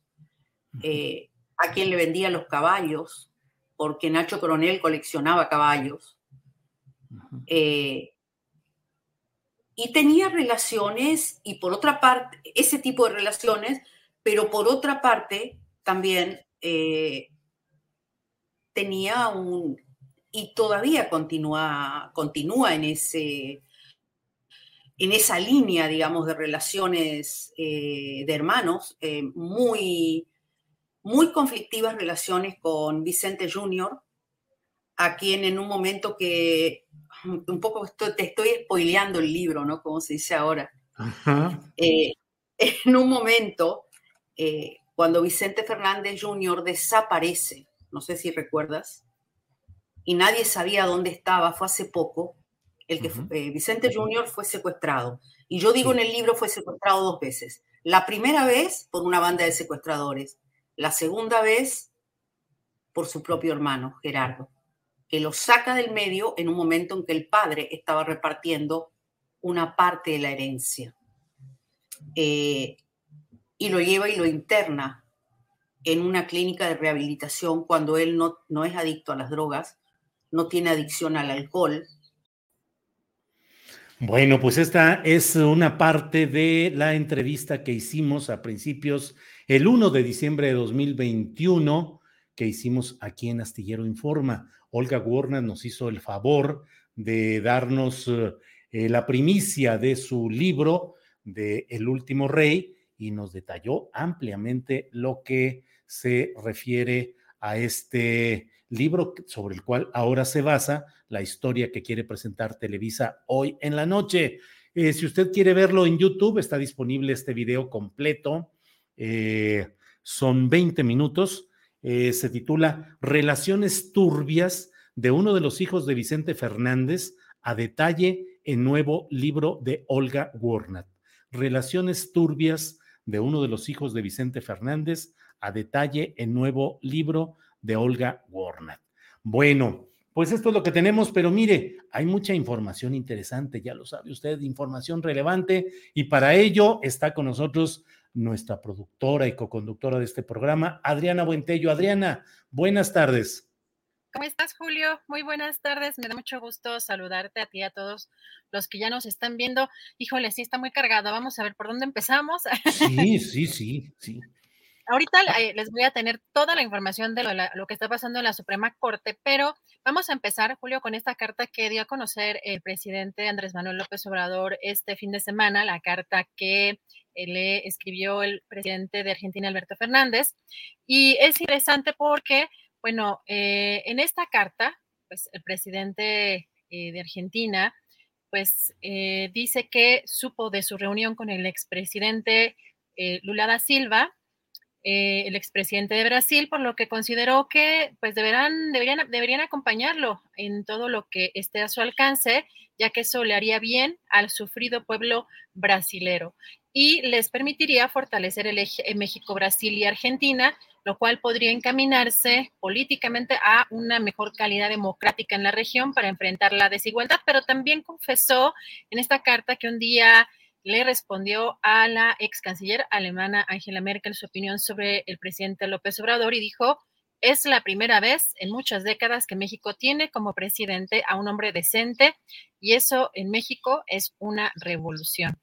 Y eh, Julio, pues en la mañanera el presidente López Obrador dio su postura precisamente sobre esta carta del presidente de Argentina y dijo que coincide casi en todo, pero que debe considerarse también la integración de toda América y que así como existe la Unión Europea, eh, que antes fue Comunidad Europea, así se debe integrar todo el continente americano. Si te parece, vamos a escuchar qué dijo. Es una muy buena proclama política, es su concepción, coincido con él en casi todo Solo pienso que independientemente de esta alianza en nuestra América, debe de buscarse la integración de toda América.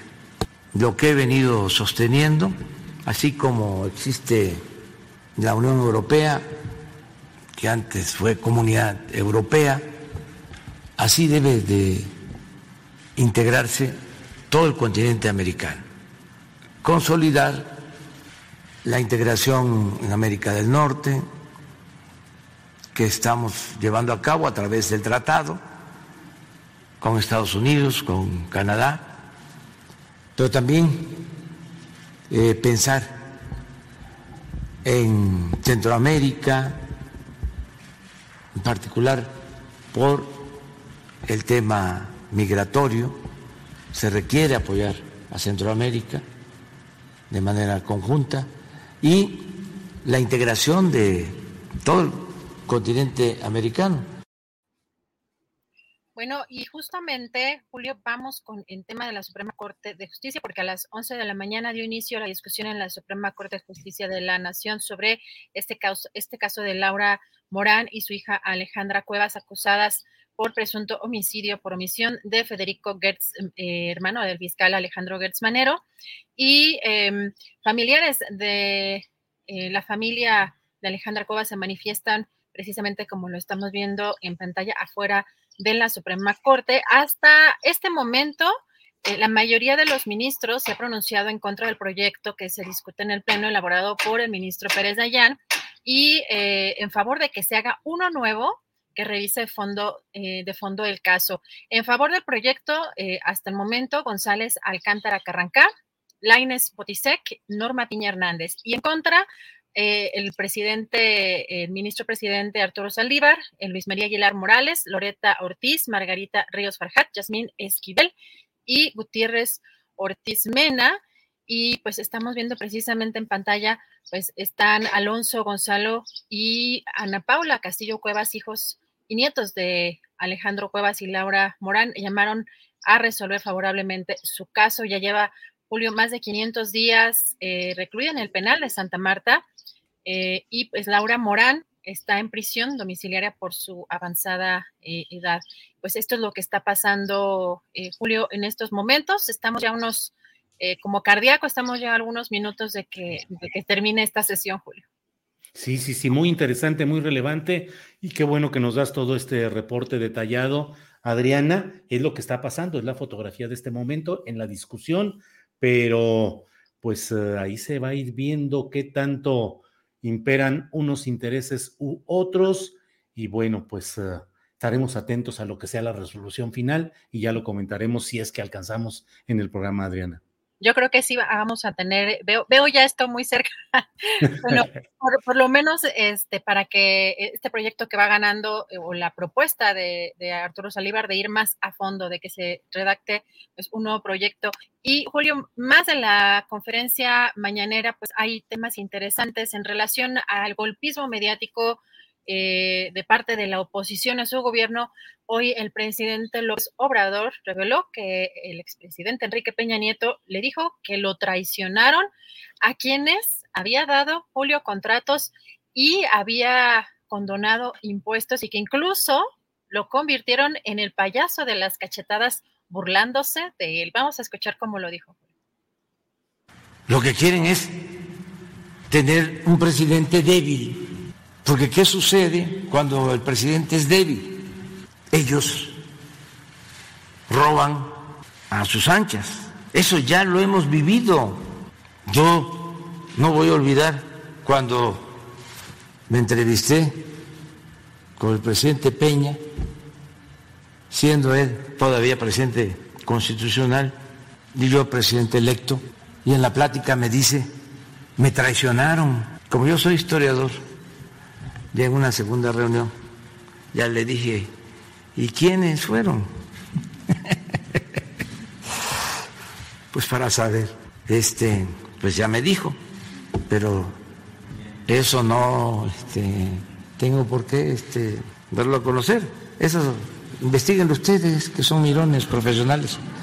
Este, sí, sí, que les dio todo, todo, todo, todo, todo. Les no impuestos, les dio contratos. Y lo traicionaron. Porque, no sé si se acuerdan, los medios apoyaron al presidente Peña, lo elevaron a rango supremo con lo mediático.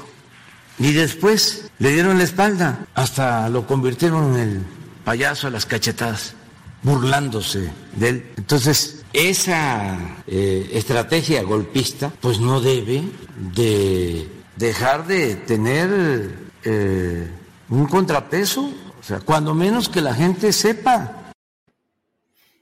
Bueno, pues mira, lo traicionaron, lo llenaron de dinero, le dieron impunidad, lo permitieron hacer y deshacer con su grupo y con su gente, terriblemente traicionado. Digo, está bien que el presidente López Obrador nos dé estos datos. Qué bueno, pero tampoco es de que ahora vayamos a convertir a Peña Nieto en un pobrecito personaje traicionado por los empresarios. Y bueno, el presidente de México eh, pues es muy hábil en este tipo de cosas.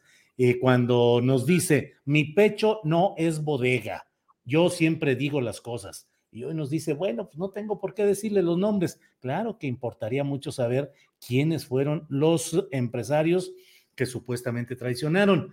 Pero bueno, no dejo de pensar, Adriana, en esa frase eh, literaria en la cual dice, es de José Emilio Pacheco, si no me equivoco, en el sentido de que pues el tiempo nos castigó volviéndonos justamente todo aquello que de jóvenes combatíamos. Entonces ahora va a resultar que Peña Nieto lo, lo castigó el tiempo y lo castigó el poder político, convirtiéndolo en una víctima de esos malvados empresarios, cuando la verdad es que si hubo un sexenio de extrema corrupción, fue el que encabezaron Peña Nieto y sus secretarios de Estado, uno de los peores momentos de corrupción. Entonces, pues yo sí creo que hay que mantener un equilibrio entre las duras críticas a Felipe Calderón, por ejemplo, las críticas menores, porque el personaje tampoco es tan merecedor de grandes eh, análisis como es Vicente Fox, pero también hay que mantener la crítica dura al sexenio de corrupción que fue el de Enrique Peña Nieto. Lo hayan traicionado o no, ese es otro detalle. Adriana. Julio, pero es eh, interesante porque dio pistas, porque cuando dice esto empresarios, pues justamente revela quiénes fueron los que eh, hay un, hay un segmento también ahí interesante, porque además te voy a decir, Julio, que a mí me recordó esa frase el presidente que los que le condonaron, eh, a los que condonó impuestos y, y les dio contratos, etcétera. Pues la verdad es que yo en el primer momento pensé en mexicanos contra la corrupción y la impunidad. ¿Quiénes están financiando esa, esa organización? ¿Cómo surgió incluso la organización en 2017? Que fue como ya el último tramo de la gestión de, de, de, de Peña Nieto, ya muy desgastada después de lo de Ayotzinapa la Casa Blanca, eh, de la investigación de la Casa Blanca, justamente Peña Nieto, pero muy interesante el hecho de que haya, eh, pues haya dado esta, esta clave, porque además el primer reportaje, Julio, el primer reportaje que salió de Mexicanos contra la corrupción justamente fue las empresas fantasmas de Javier Duarte, que pues Javier Duarte pues era uno de estos nuevos jóvenes eh, del PRI que pues iban a dar cuenta como de una nueva camada de políticos, eh, ¿no? De, este partido ya en el poder. Así que, pues fue lo primero que se me vino a la mente, pero pues, ya dijo el presidente que pues nos pongamos a investigar, pero nos dio por ahí una pista, Julio. así es, así es, así es, Adriana. Adelante, ¿qué otra información tenemos por ahí, Adriana? Pues, ¿qué te parece si seguimos con las corcholatas de la oposición? no sé qué nombres te vengan a la mente, pero híjole, de, pronto hizo unas combinaciones ahí medio extrañas, pero dijo que ya deberían de estar la oposición seleccionando a sus candidatos y, que pues eh, ya hay algunos que incluso ya se manifestaron que quieren participar en este proceso como Lili Telles y Gabriel Cuadri. Eh, también propuso a Margarita Zavala, eh, a Claudio X González, pero también a periodistas y, comunicadores, como en el caso de Aristegui y Carlos Lorea de Mola. Si te parece, vamos a escuchar cómo lo dijo y que ya empiecen a seleccionar a sus candidatos para la presidencia, porque ya estoy viendo que eh, hay quienes manifiestan que van a participar, la señora Lili Telles, Cuadri, pero también seguro la señora Margarita Zavala hay tres, Santiago Krill, este, a lo mejor Lorena Mola, Carmen Aristegui, el presidente del PRI, ¿cómo se llama? Alejandro Moreno, hay otro del PAN que también ya, Marco Cortés, en fin, ya, Claudio sociedad civil, en fin, este, ya, eh, que empiecen. Híjole, ¿Cómo ves? Ah, ah, los, más populares, ¿verdad? Marco Cortés y, Alejandro Moreno seguramente están en el top. Lo más impresionante, Adriana, es que el presidente mantenga casi siempre un perfil como de seriedad, de, veras, como que está dando de veras un consejo a todos estos grupos, pero la enumeración de los eh, posibles candidatos, pues estoy seguro que por dentro se está riendo y luego termina, en el caso de Claudio X, pues, sociedad civil, o sea, porque realmente todos los nombres que dijo el presidente López Obrador, que efectivamente son los que despuntan dentro de este ambiente, pues son los que más se mencionan, pero ninguno tiene hasta ahora, no, no, no constituyen una, un acopio de características que les hagan los líderes de un movimiento que pretende impedir la continuidad de lo que es este movimiento llamado la cuarta transformación. Realmente no tienen piezas hasta este momento y por más que les busques y les busques, no hay. Como decía el exgobernador de Guerrero, priista, del lenguaje pícaro y de la, del folclore político tradicional de aquellas épocas, la caballada está flaca, decía él en vísperas de una sucesión presidencial. Y aquí también, con todo respeto y sin que haya mala interpretación de lo de caballada, pero la caballada también en términos políticos está muy flaca, Adriana, la de la Pues, oposición. Claro, claro, pero fíjate cómo ya eh, el propio presidente incluyó a Carlos Loret de Mola. ya tiene, digamos, sí, una presencia relativamente internacional con estos pronunciamientos que hacen algunos organismos o políticos de derecha, en el caso de Estados Unidos, que pues está teniendo, digamos, otro, otro tipo de, de- imagen, eh, alguien, pues, parte de la política y parte de este golpeteo que, que se, está, que se está dando en, en- en estos términos. Y, y, pues ya llama la atención que, bueno, incluso hasta Carmen Aristegui también la, la mencionó ahí. Eh, y Julio, pues va- vamos a cerrar este resumen. Eh, Sí. pues ya, tengo, ya tenemos por aquí listo nuestro queridísimo Salvador Frausto.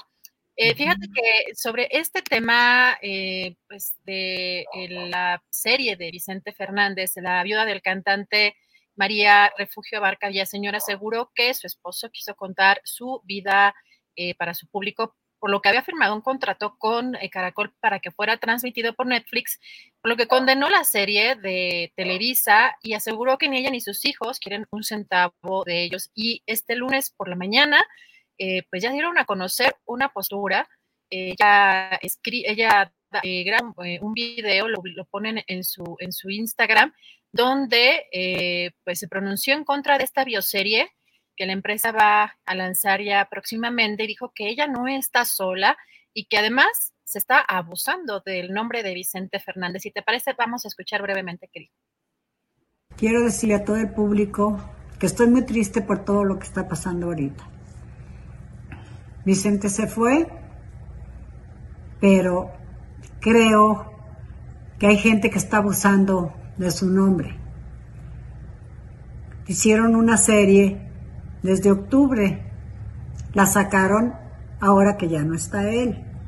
Pero si él estuviera, me estuviera ayudando y me estuviera apoyando. Si creen que estoy sola, no estoy sola. Si creen que quieren abusar de mí, no. Tengo a mi familia, tengo a todo el público que me apoya y que creo mucho en las leyes, que también es muy importante. Les agradezco mucho. Muchas gracias a todo el público. Bueno, pues así están las cosas. Veremos qué sucede hoy en la noche con esta programación que hace Televisa y que dice que va a sostener. Pues ya veremos qué sucede, Adriana. Así es, Julio. Pues me despido en un ratito, regreso más con eh, los detalles de la Suprema Corte de Justicia. Vamos eh, ya con eh, la mesa y pues, regreso en un ratito. Cómo no, Adriana, muchas gracias por estos segmentos y regresamos en un rato más.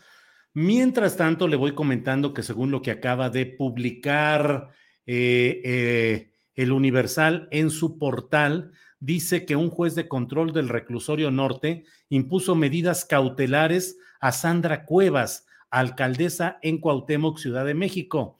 El impartidor de justicia estableció que Sandra Cuevas no puede salir del país, deberá acudir a firmar cada dos meses y quedará suspendida de sus actividades como alcaldesa. ¿Sabes? Eso es lo que dice esta información. Dos, uh, eh, dos uh, eh, meses suspendida como alcaldesa de Cuauhtémoc. Sandra Cuevas, polémica y vaya que muy polémica.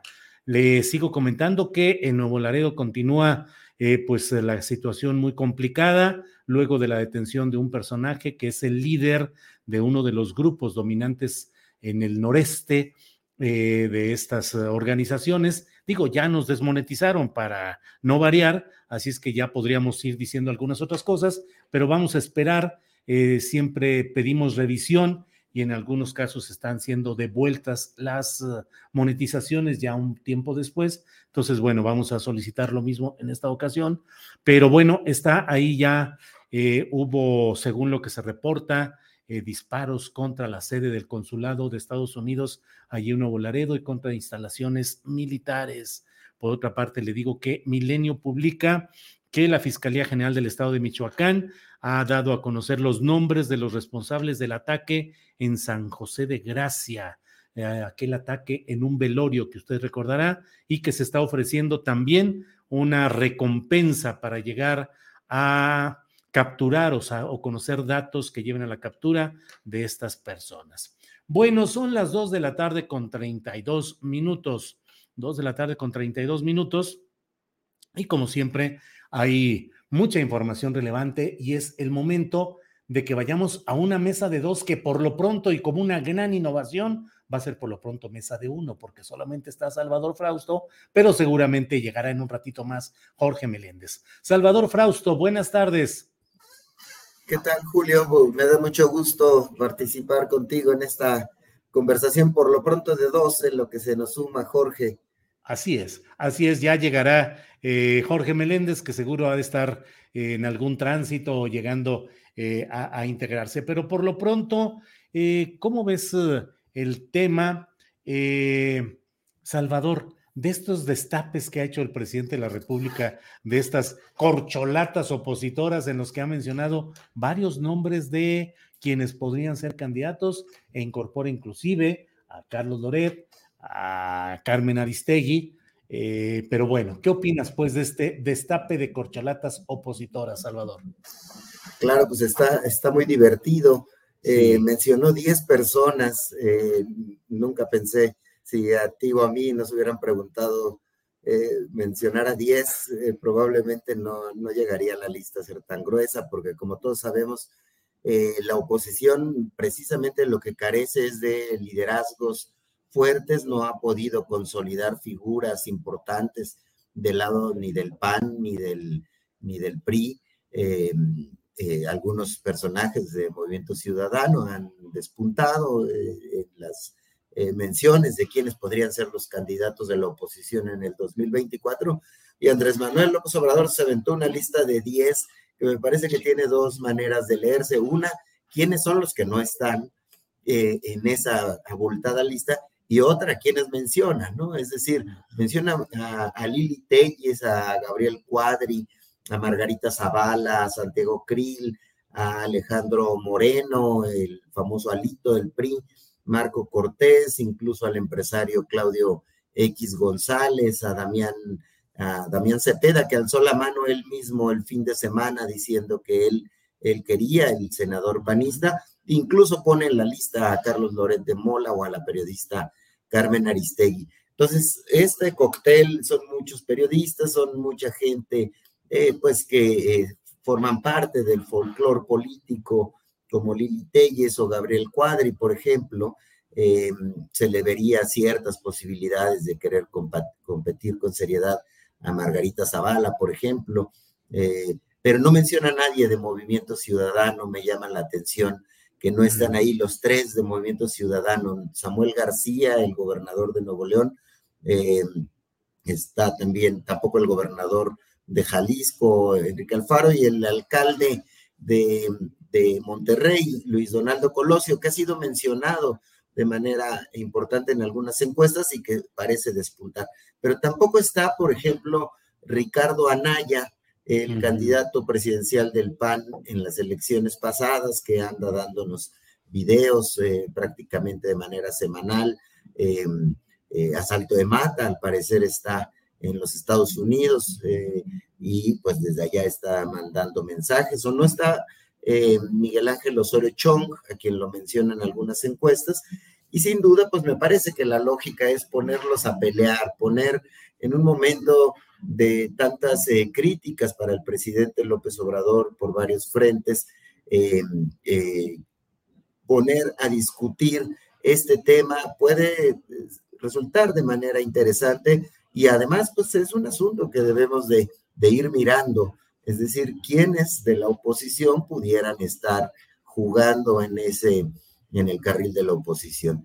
Y por último, sobre este tema, lo que diría es que, eh, que ya he comentado en algunos momentos en tu espacio, es que yo creo que la elección del 24 va a ser parecida a la del 88, es decir, eh, aquella vez que compitió Carlos Salinas contra la decisión del PRI, que fue Cuauhtémoc Cárdenas, me parece que aquí todo está planteado para que el candidato, el que no obtenga la candidatura de Morena, eh, compita por algunos de los carriles de la oposición, ya sea por Movimiento Ciudadano o por la propia alianza que construye el PAN con el PRI o con el PRD y, pues hasta ahorita como la favorita parece ser Claudia Sheinbaum, eh, podría ser Marcelo Ebrard, como también se menciona en algunas columnas que podría ir a jugar en el lado de la, de la oposición, pero bueno, la asociación presidencial siempre está, Julio, en, en el terreno de la, del análisis, del juego, del, de, escenarios, y es, eh, por lo menos para mí, particularmente interesante y, a la vez divertido, Julio. Claro, claro. Y divertido también debe haber estado. Bienvenido, Jorge Meléndez Preciado. Gracias, gracias, muy amables. Gracias. Divertido también Salvador Frausto debe haber estado, se le veía al propio presidente de la República haciendo sus destapes y jugando con, pues a sabiendas de que entre 10 nombres no hay uno que se vea con la fuerza y la contundencia como para realmente encabezar algo importante. Yo coincido mucho con lo que tú dices, Salvador Frausto, que dependiendo de la decisión de Morena, ahí podría estar la candidatura viable de la oposición a la llamada cuarto T, Salvador. Gracias, Salvador. Jorge Meléndez, estamos hablando de los destapes de corcholatas opositoras que hizo hoy el presidente López Obrador. Ya Salvador dijo no solo lo importante son los nombres que sí incluyó, sino los que no dijo y algunas otras consideraciones. ¿Qué opinas tú sobre el tema de estas corcholatas opositoras, Jorge Meléndez? Pues más que corcholatas opositoras, es ahí un ceviche eh, armado a las volandas o un vuelve a la vida, para ah. usar otra frase de mariscos, que el señor Andrés Manuel se lanza a meter a todos con todos. Yo creo que algunos ni siquiera, bueno, optimistamente se rieron. ¿Cómo voy a estar yo en, ese cóctel? Pero en fin, si el señor López Obrador quiere hacer cócteles, vuelve a la vida o algún otro guiso tabasqueño, pues lo puede hacer. Y aparte de lo que dice Salvador Frausto, que coincido plenamente con él, bueno, pues está Monreal. Es decir, el, señor eh, Marcelo Ebrard se mueve por aquí, se mueve por allá, va, regresa, y de repente cuando llega lo de los eurodiputados, pues no lo esperan para mandar una carta verdaderamente horrenda para mí. Y entonces dice uno, bueno, pues ¿qué hace el canciller? Si ya lo pusieron ahí, ahora a intentar reunirse con la directiva de los eurodiputados. Y ese cóctel, pues lo inició un señor López, que tiene que ver con uno de acá y con uno de Venezuela, Leopoldo López, lo inició, votaron muchísimos, algunos se abstuvieron, otros estuvieron en contra, pero ya la respuesta mexicana ya la dieron y creo que no fue muy correcta, muy acertada, muy diplomática, muy precisa. Y entonces ahora el señor Marcelo Ebrard, que ha ido a todo y por todo y contra todo, pues tendrá un poco que bajarle los decibeles en Europa a esta respuesta del señor López Obrador. Pero también tenemos al señor Monreal, no hay que olvidarlo, en donde él va a citar al señor Gers Manero después de la desafortunada propuesta de resolución de la Suprema Corte de Justicia de la Nación en el caso Hertz y la señora que está en la cárcel y su mamá y todo esto, pues Monreal ya salió y dijo, pues yo también quiero que me incluyan, aunque no me incluyen. Y yo platiqué el fin de semana con unos amigos por ahí y me dijeron, bueno, el, los dos eh, el señor Marcelo Ebrard y el señor Monreal se, se andan moviendo por otros lados que no es Morena. Yo dije, ¿cómo? Pero si el señor Mario Delgado era parte del equipo del señor Marcelo Ebrard, pues sí, pues era parte del equipo, pero ahora ya no le hace caso al señor Marcelo Ebrard, el señor Mario Delgado, a pesar de que, eh, pues, los eh, compañeros periodistas le silban, se salen de sus conferencias porque él quiere repetir lo del observador, que los periodistas, que hay algunos corruptos y demás. Pues no, llegan, llegan un momento, el señor que supuestamente dirige Morena, le silban, se salen los periodistas, y nuevamente Morena creo que sigue siendo no solamente un desastre, sino una cosa sin rumbo, sin ética, sin posicionamiento. Creo que un, una actividad que nos va a dar una nueva perspectiva, diga lo que diga el señor López Obrador en las mañaneras, es el 10 de abril. ¿Qué va a pasar con esa famosa revocación de mandato? No porque yo crea que vayan a votar muchos en contra de revocar el mandato al López Obrador, ya la oposición dijo que va a ser el vacío, sino qué número de millones esperan de votos va a recibir el señor López Obrador. Si llega a esta votación muy baja, pues van a quedar muchos muy mal, incluyendo la señora Claudia Sheinbaum, que ha mandado el mensaje a muchos de los diputados de la Asamblea de la Ciudad de México que se dediquen a hacer pues este propaganda para esta revocación de mandato. Y entonces el 10 de abril pues vamos a ver cómo se ponen las cosas entre Claudia Sheinbaum, el señor Marcelo Ebrard y el señor Ricardo Monreal, que antes recibirá en la Cámara de Senadores al señor, a ver qué Gers nos hace este señor ya no será Tortugers, sino Gers Manero. Muy bien, gracias Jorge Meléndez. Salvador Frausto, ¿cómo ves este tema que tocó hoy el presidente en la mañanera cuando habló de que a Enrique Peña Nieto en su momento lo traicionaron los propios empresarios? No dio nombres del presidente, pero dijo que les condonaron impuestos, les dieron contratos y traicionaron. ¿Cómo ves eh, ese señalamiento que hace el presidente López Obrador, Salvador? Es em, interesante, es un capítulo eh, de esos que me parece que van a seguir dando de qué hablar la reconstrucción de las comunicaciones y las conversaciones que han tenido Enrique Peña Nieto con Andrés Manuel López Obrador.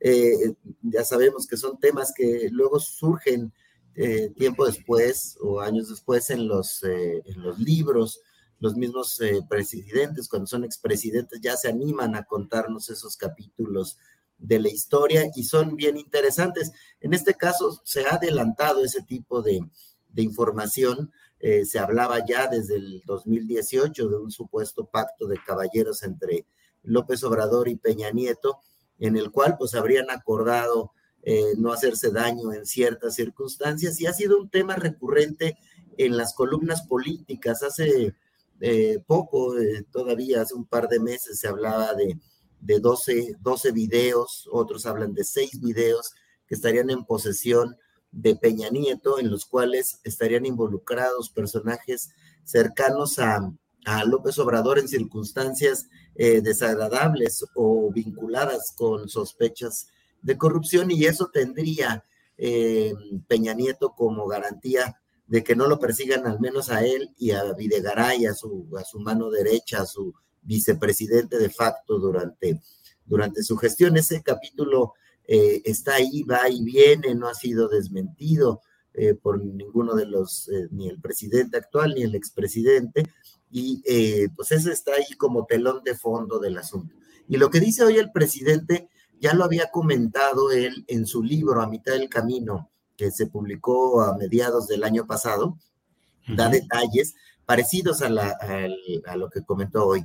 En su libro, A mitad del camino, López Obrador dice que en las conversaciones que tuvo con Peña Nieto, le dijo que un grupo de empresarios lo traicionaron, pese a que les condonó impuestos, eh, los, les dio un montón de contratos, eh, los impulsó, los ayudó, eh, lo, lo, traicionaron y utiliza la misma expresión en el libro que utiliza hoy en la mañanera, que lo agarraron como el payaso de las cachetadas, que se burlaron de él. Esta noción que le habría confesado Peña Nieto al presidente López Obrador es interesante. Menciona incluso algunos empresarios en el, en el libro y va relatando ese tipo, ese capítulo que faltará por aclarar, pero sin duda, pues explica muchas de las cosas que vemos. No vemos que se esté atacando a Peña Nieto directamente o a Luis Videgaray, y otro de los elementos es que el expediente de Lozoya y de Odebrecht,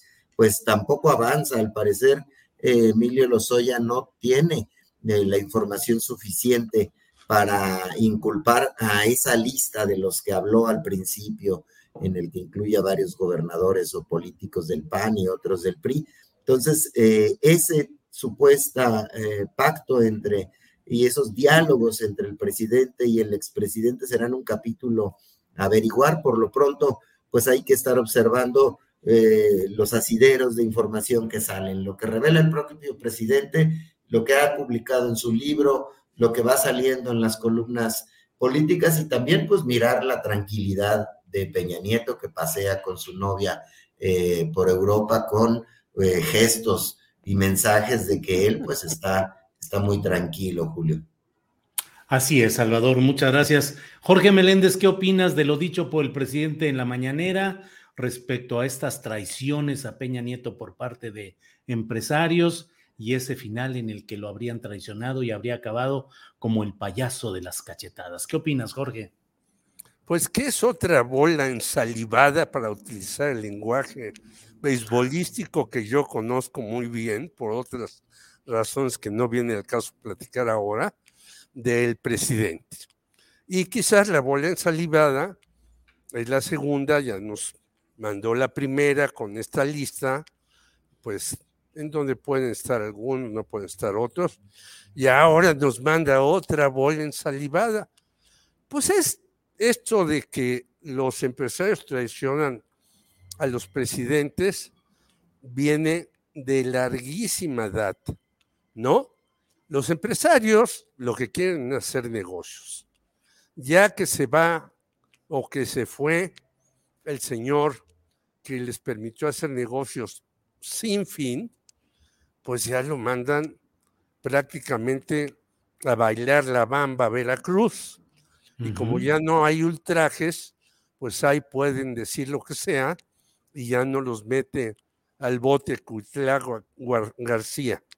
Por lo tanto, yo creo que es común en la clase empresarial, no de México, sino del mundo, hacer negocios y decirle al presidente o al primer ministro, al que sea, el encargado del gobierno, que es lo máximo, que van a estar con él, que van a hacer todo lo que diga, pero a los empresarios lo que les interesa es hacer más y más y más y más dinero, aunque como ahora sabemos, pues esto vaya a llevar a la ruina no solamente a un país, sino al mundo, porque la polarización en la economía es cada vez peor, lo acaba de decir el señor Boris en Chile, lo sabemos en México según la CEPAL, lo sabemos en el mundo, incluso en Estados Unidos pues nos damos cuenta de cómo estos sujetos, pues el señor Mark Zuckerberg pierde 40 mil millones de dólares y no le pasa nada y cosas así. Estos recachos hacen dinero eh, endulzándole el oído a quien sea y ya que se va, pues les vale absolutamente gorro. Y yo creo que lo hicieron con Peña Nieto y le regalan tal vez casas, tal vez autos. Antes, bueno, hasta en Francia les regalaban diamantes a los eh, primeros ministros de Francia, de Francia, perdón, y tuvo que venir una ley para decir, no, señores, ustedes no pueden recibir este tipo de regalos. Igual que en México sucede que ahora no puedes recibir cierto tipo de regalos hasta X límite. Es común esto entre esta clase empresarial que su Dios es hacer dinero y no les importa cómo.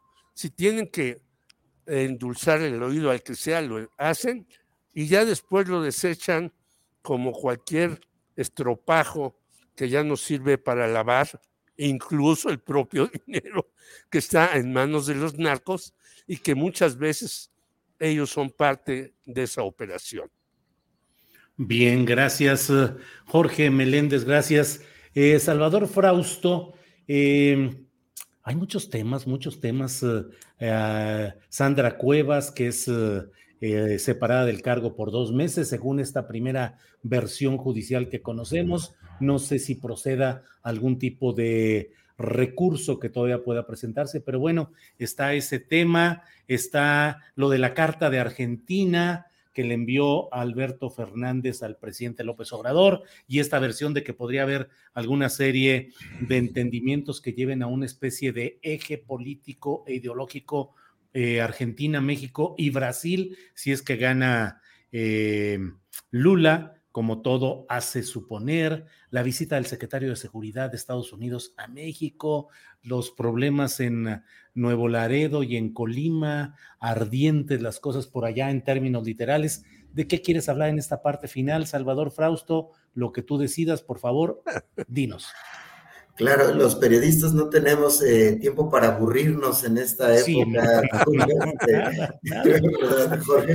Hay una gran cantidad de temas que se están sucediendo unos a otros muy importantes eh, que van eh, moldeando pues el debate público. Eh, yo me, me, referiría, me pareció que este asunto, esta carta que le envía Alberto Fernández, el presidente de Argentina, a López Obrador y en el que plantea un eje Brasil-Argentina, Brasil, que es un viejo sueño de, de América Latina, de, de Bolívar y de de ahí en adelante muchos otros políticos, de tener cierta unidad en América Latina. El problema es que eh, pues cambian los gobiernos, eh, a veces son de izquierda, de derecha y de los tonos eh, entre un lugar y el otro, todos los tonos que podamos imaginarnos. sin embargo, parecieran estarse alineando las circunstancias para que un presidente como Alberto Fernández de izquierda un presidente como López Obrador, que se reconocen ellos mismos de izquierda y han hablado y se sienten en el mismo tono, y se añada que regrese Lula da Silva a la presidencia de Brasil, podrían estarse dando esas condiciones de un sueño eh, añejo. Em, ahora bien, es, puede ser perdurable o no, es muy difícil porque, porque las eh, elecciones van cambiando de color. Eh, a los titulares de las, de las presidencias. Sin embargo, es un asunto que me parece que podría eh, ayudarse entre estas fuerzas políticas, mostrar músculo, mostrar unidad frente a los Estados Unidos principalmente, eh, para hacer avanzar ciertas agendas que podrían ser de su interés. Entonces, habría que seguir eso con mucha, con mucha atención, sobre todo el tema de cómo terminan las elecciones en Brasil, a ver si avanza esa agenda, porque ciertamente hay eh, en estos tres eh, países en este momento eh, ese tipo de condiciones. Y si a Colombia, y si Colombia entra en esa ecuación, eventualmente podría también fortalecer esa, esa posibilidad y habrá que, habrá que mirarla, ¿no? por ahí lo miro esa circunstancia, Julio. Muy bien, Salvador, muchas gracias. Jorge Meléndez, eh, en este, ya para cerrar esta mesa de dos expositores con este moderador agente de tránsito. Eh, Jorge, ¿qué, nos comentas de los muchos temas que hay? Lo que tú desees, por favor. Yo quisiera también referirme a ese tema. Y incluso dice el presidente Alberto Fernández que Angela Merkel le preguntó acerca de López Obrador y que le respondió el señor Alberto Fernández.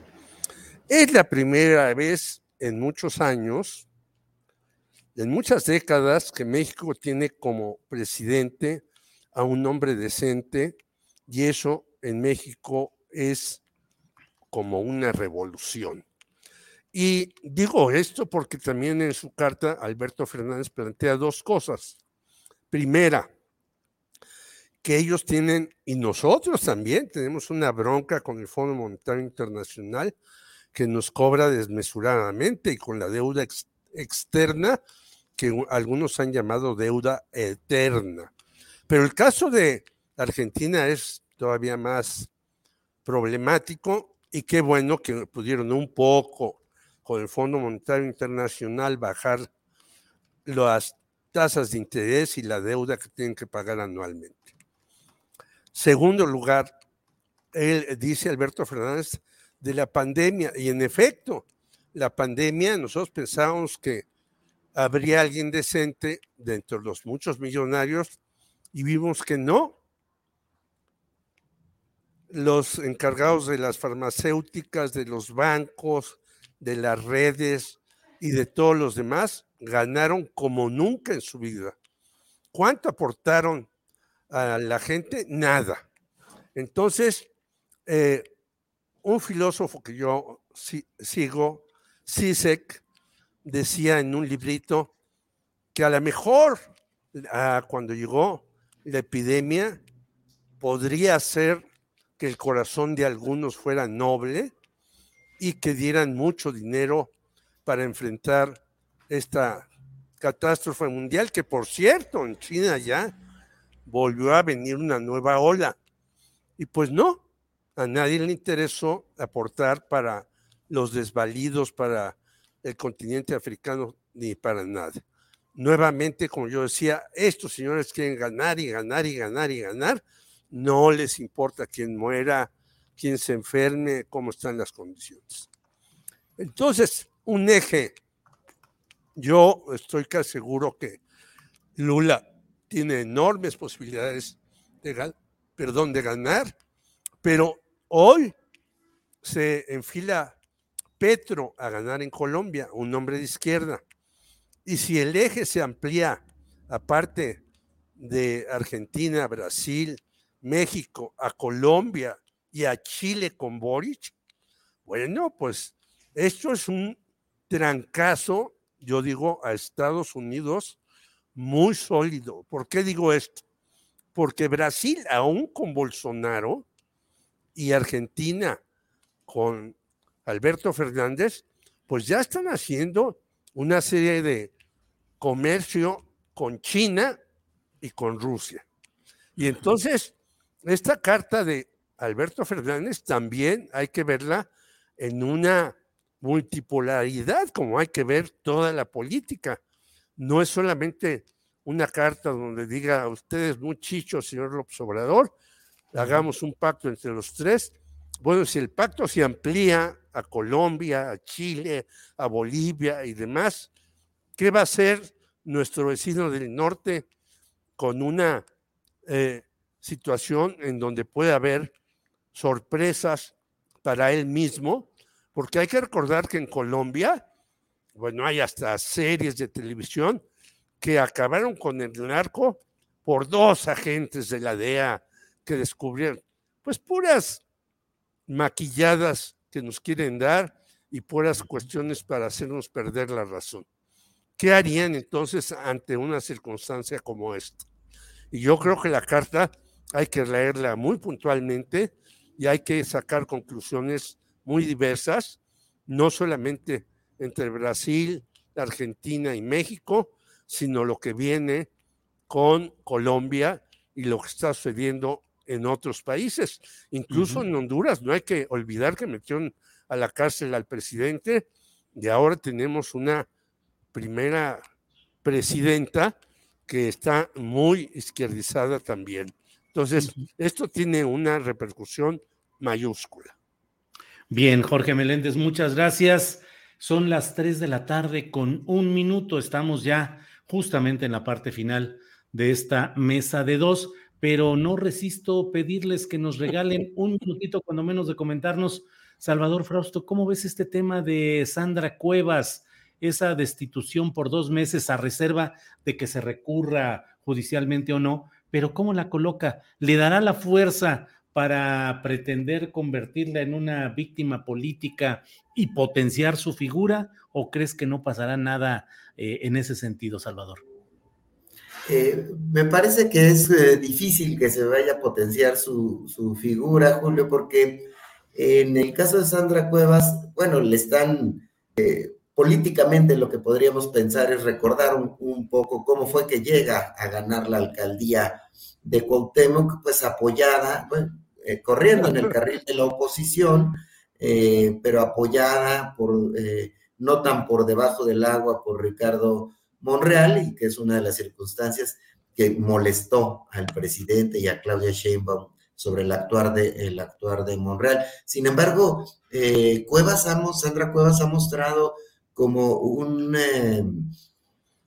una especie de, de agilidad política con no mucha destreza, este, con el tema del problema en el que se metió de agresiones a, policías y luego con estas acciones de aventar pelotas con dinero a, la, ciudadanía y después guardar silencio, pues sí, ella podría ser una intentona de ponerse como víctima eh, política, sin embargo, me parece que es un personaje que no tiene las tablas políticas para poder eh, colocarse al frente de, la oposición. Ahí en ese caso el PAN, los, los alcaldes del PAN, hay, hay algunos con un peso específico muy fuerte que me parece que no la dejarían entrar a encabezar la, la oposición por la ciudad, aunque pues sin duda en la política todo puede pasar, puede ser un asunto de una moneda de cambio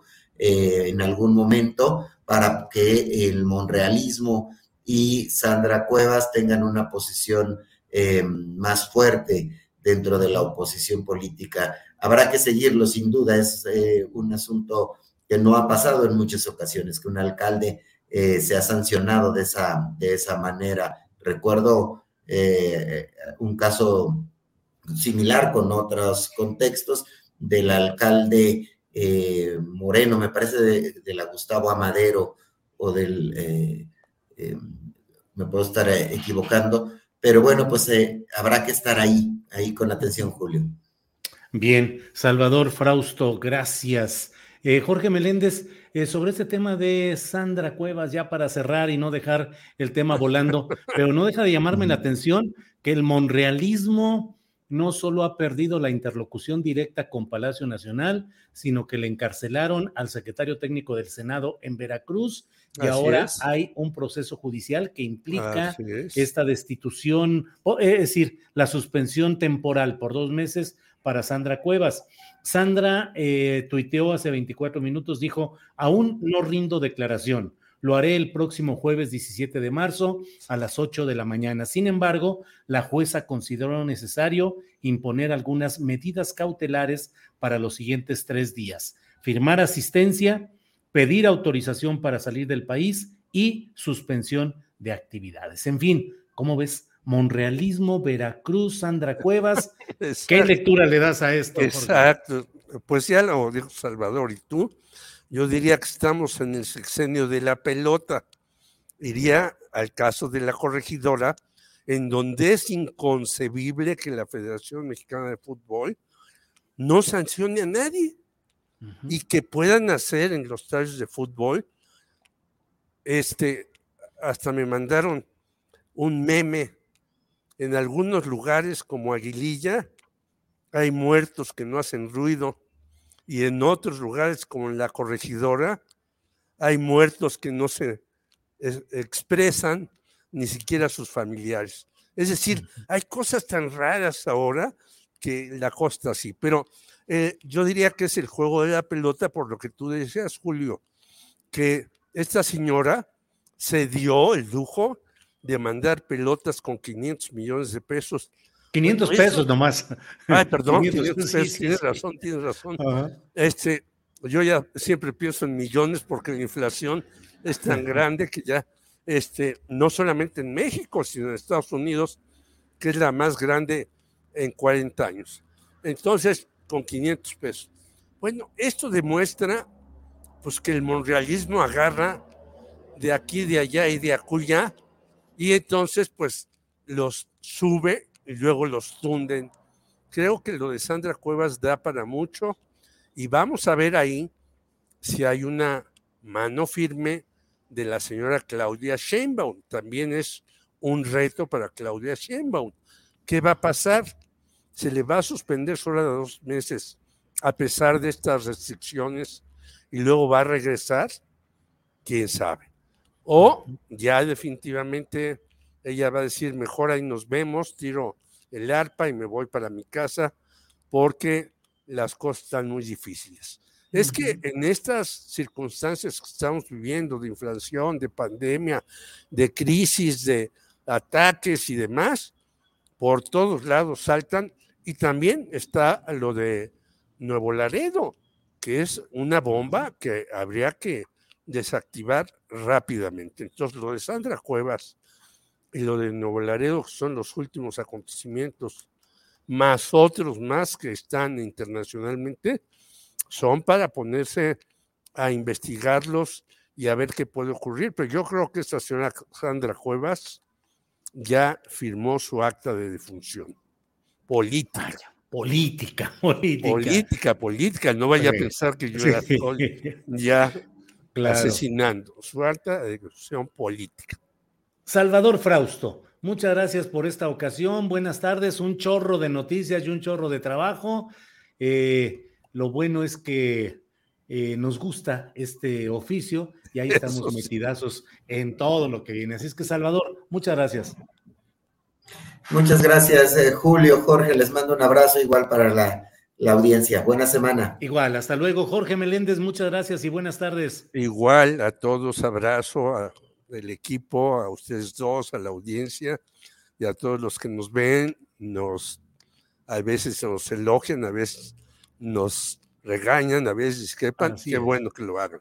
Un abrazo a todos.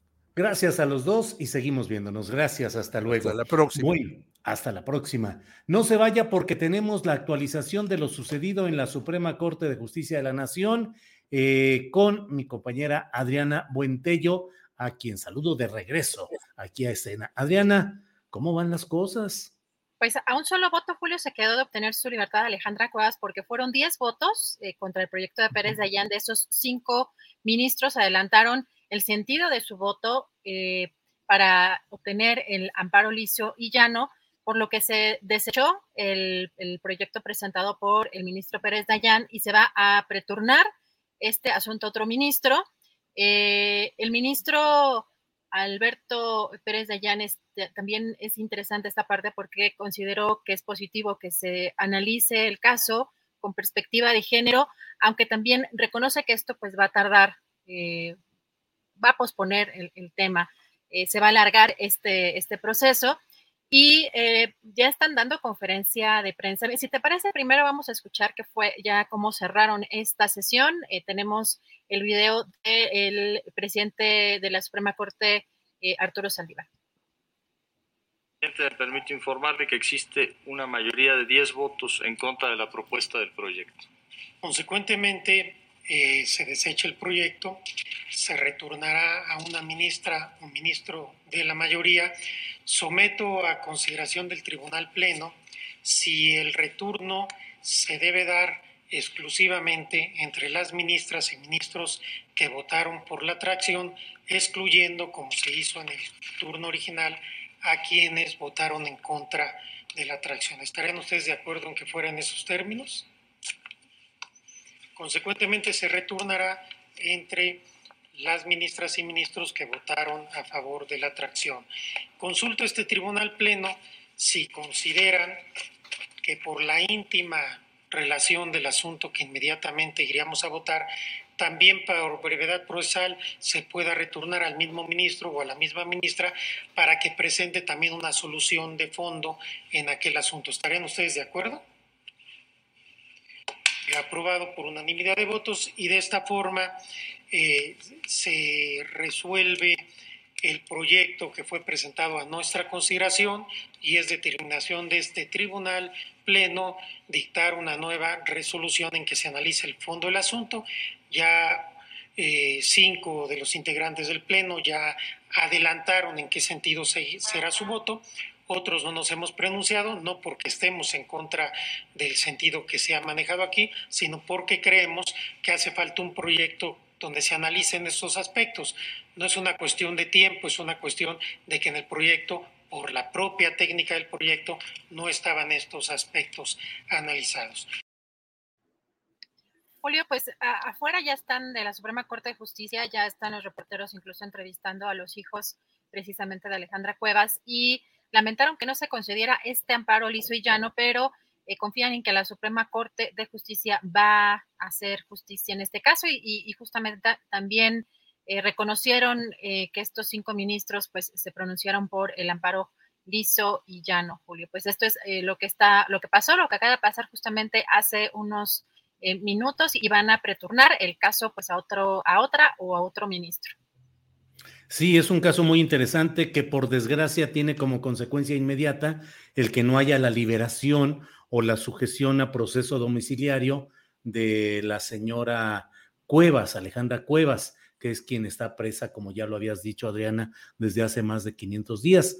Esto implica que no sale en libertad y que tendrá que esperar a que caminen estos trámites que suelen ser eh, tardados, no son cuestión de días ni de horas, son semanas, cuando menos. Ah, esperemos que haya un sentido de la premura y que esto se acorte, porque mientras se resuelve de fondo el asunto, sigue en la cárcel la señora Alejandra Cuevas. Sin embargo, me parece, Adriana, que pues es muy indicativo el hecho de que se hayan pronunciado cinco ministros en favor del amparo liso y llano, cinco de once, así es que se perdió la votación, pero hacer un nuevo dictamen con perspectiva de género, incorporando una serie de factores que hoy se hablaron en esta discusión en la Suprema Corte, creo que va a prefigurar, me atrevo a suponer, que va a prefigurar que con un voto eh, que cambie del otro lado de quienes hoy no es que hayan votado en contra, sino que dijeron hágase una nueva propuesta,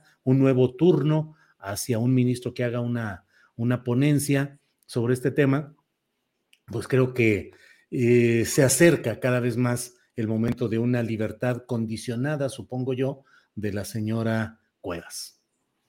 Pues Julio, vamos a darle seguimiento a, este tema. Seguramente pues van a darse más declaraciones por parte de los, de los hijos. Apenas empiezan eh, a hablar los hijos de Alejandra Cuevas en esta, pues como le decimos, el chacaleo afuera de la Suprema Corte de Justicia, eh, pero para conocer más de, de la opinión de los hijos de la propia Alejandra Cuevas y qué se va a dar en los, en los próximos días, pues estaremos también dando seguimiento a eso.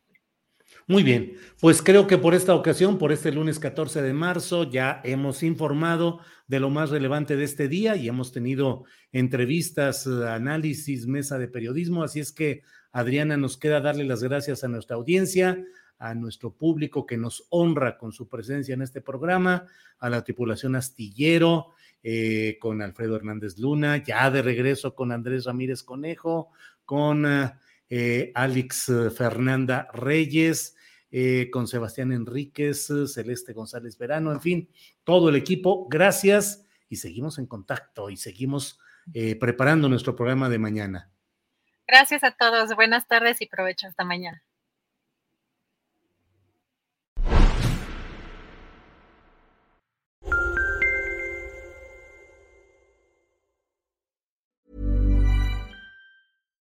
Hi, I'm Daniel, founder of Pretty Litter. Cats and cat owners deserve better than any old-fashioned litter. That's why I teamed up with scientists and veterinarians to create Pretty Litter.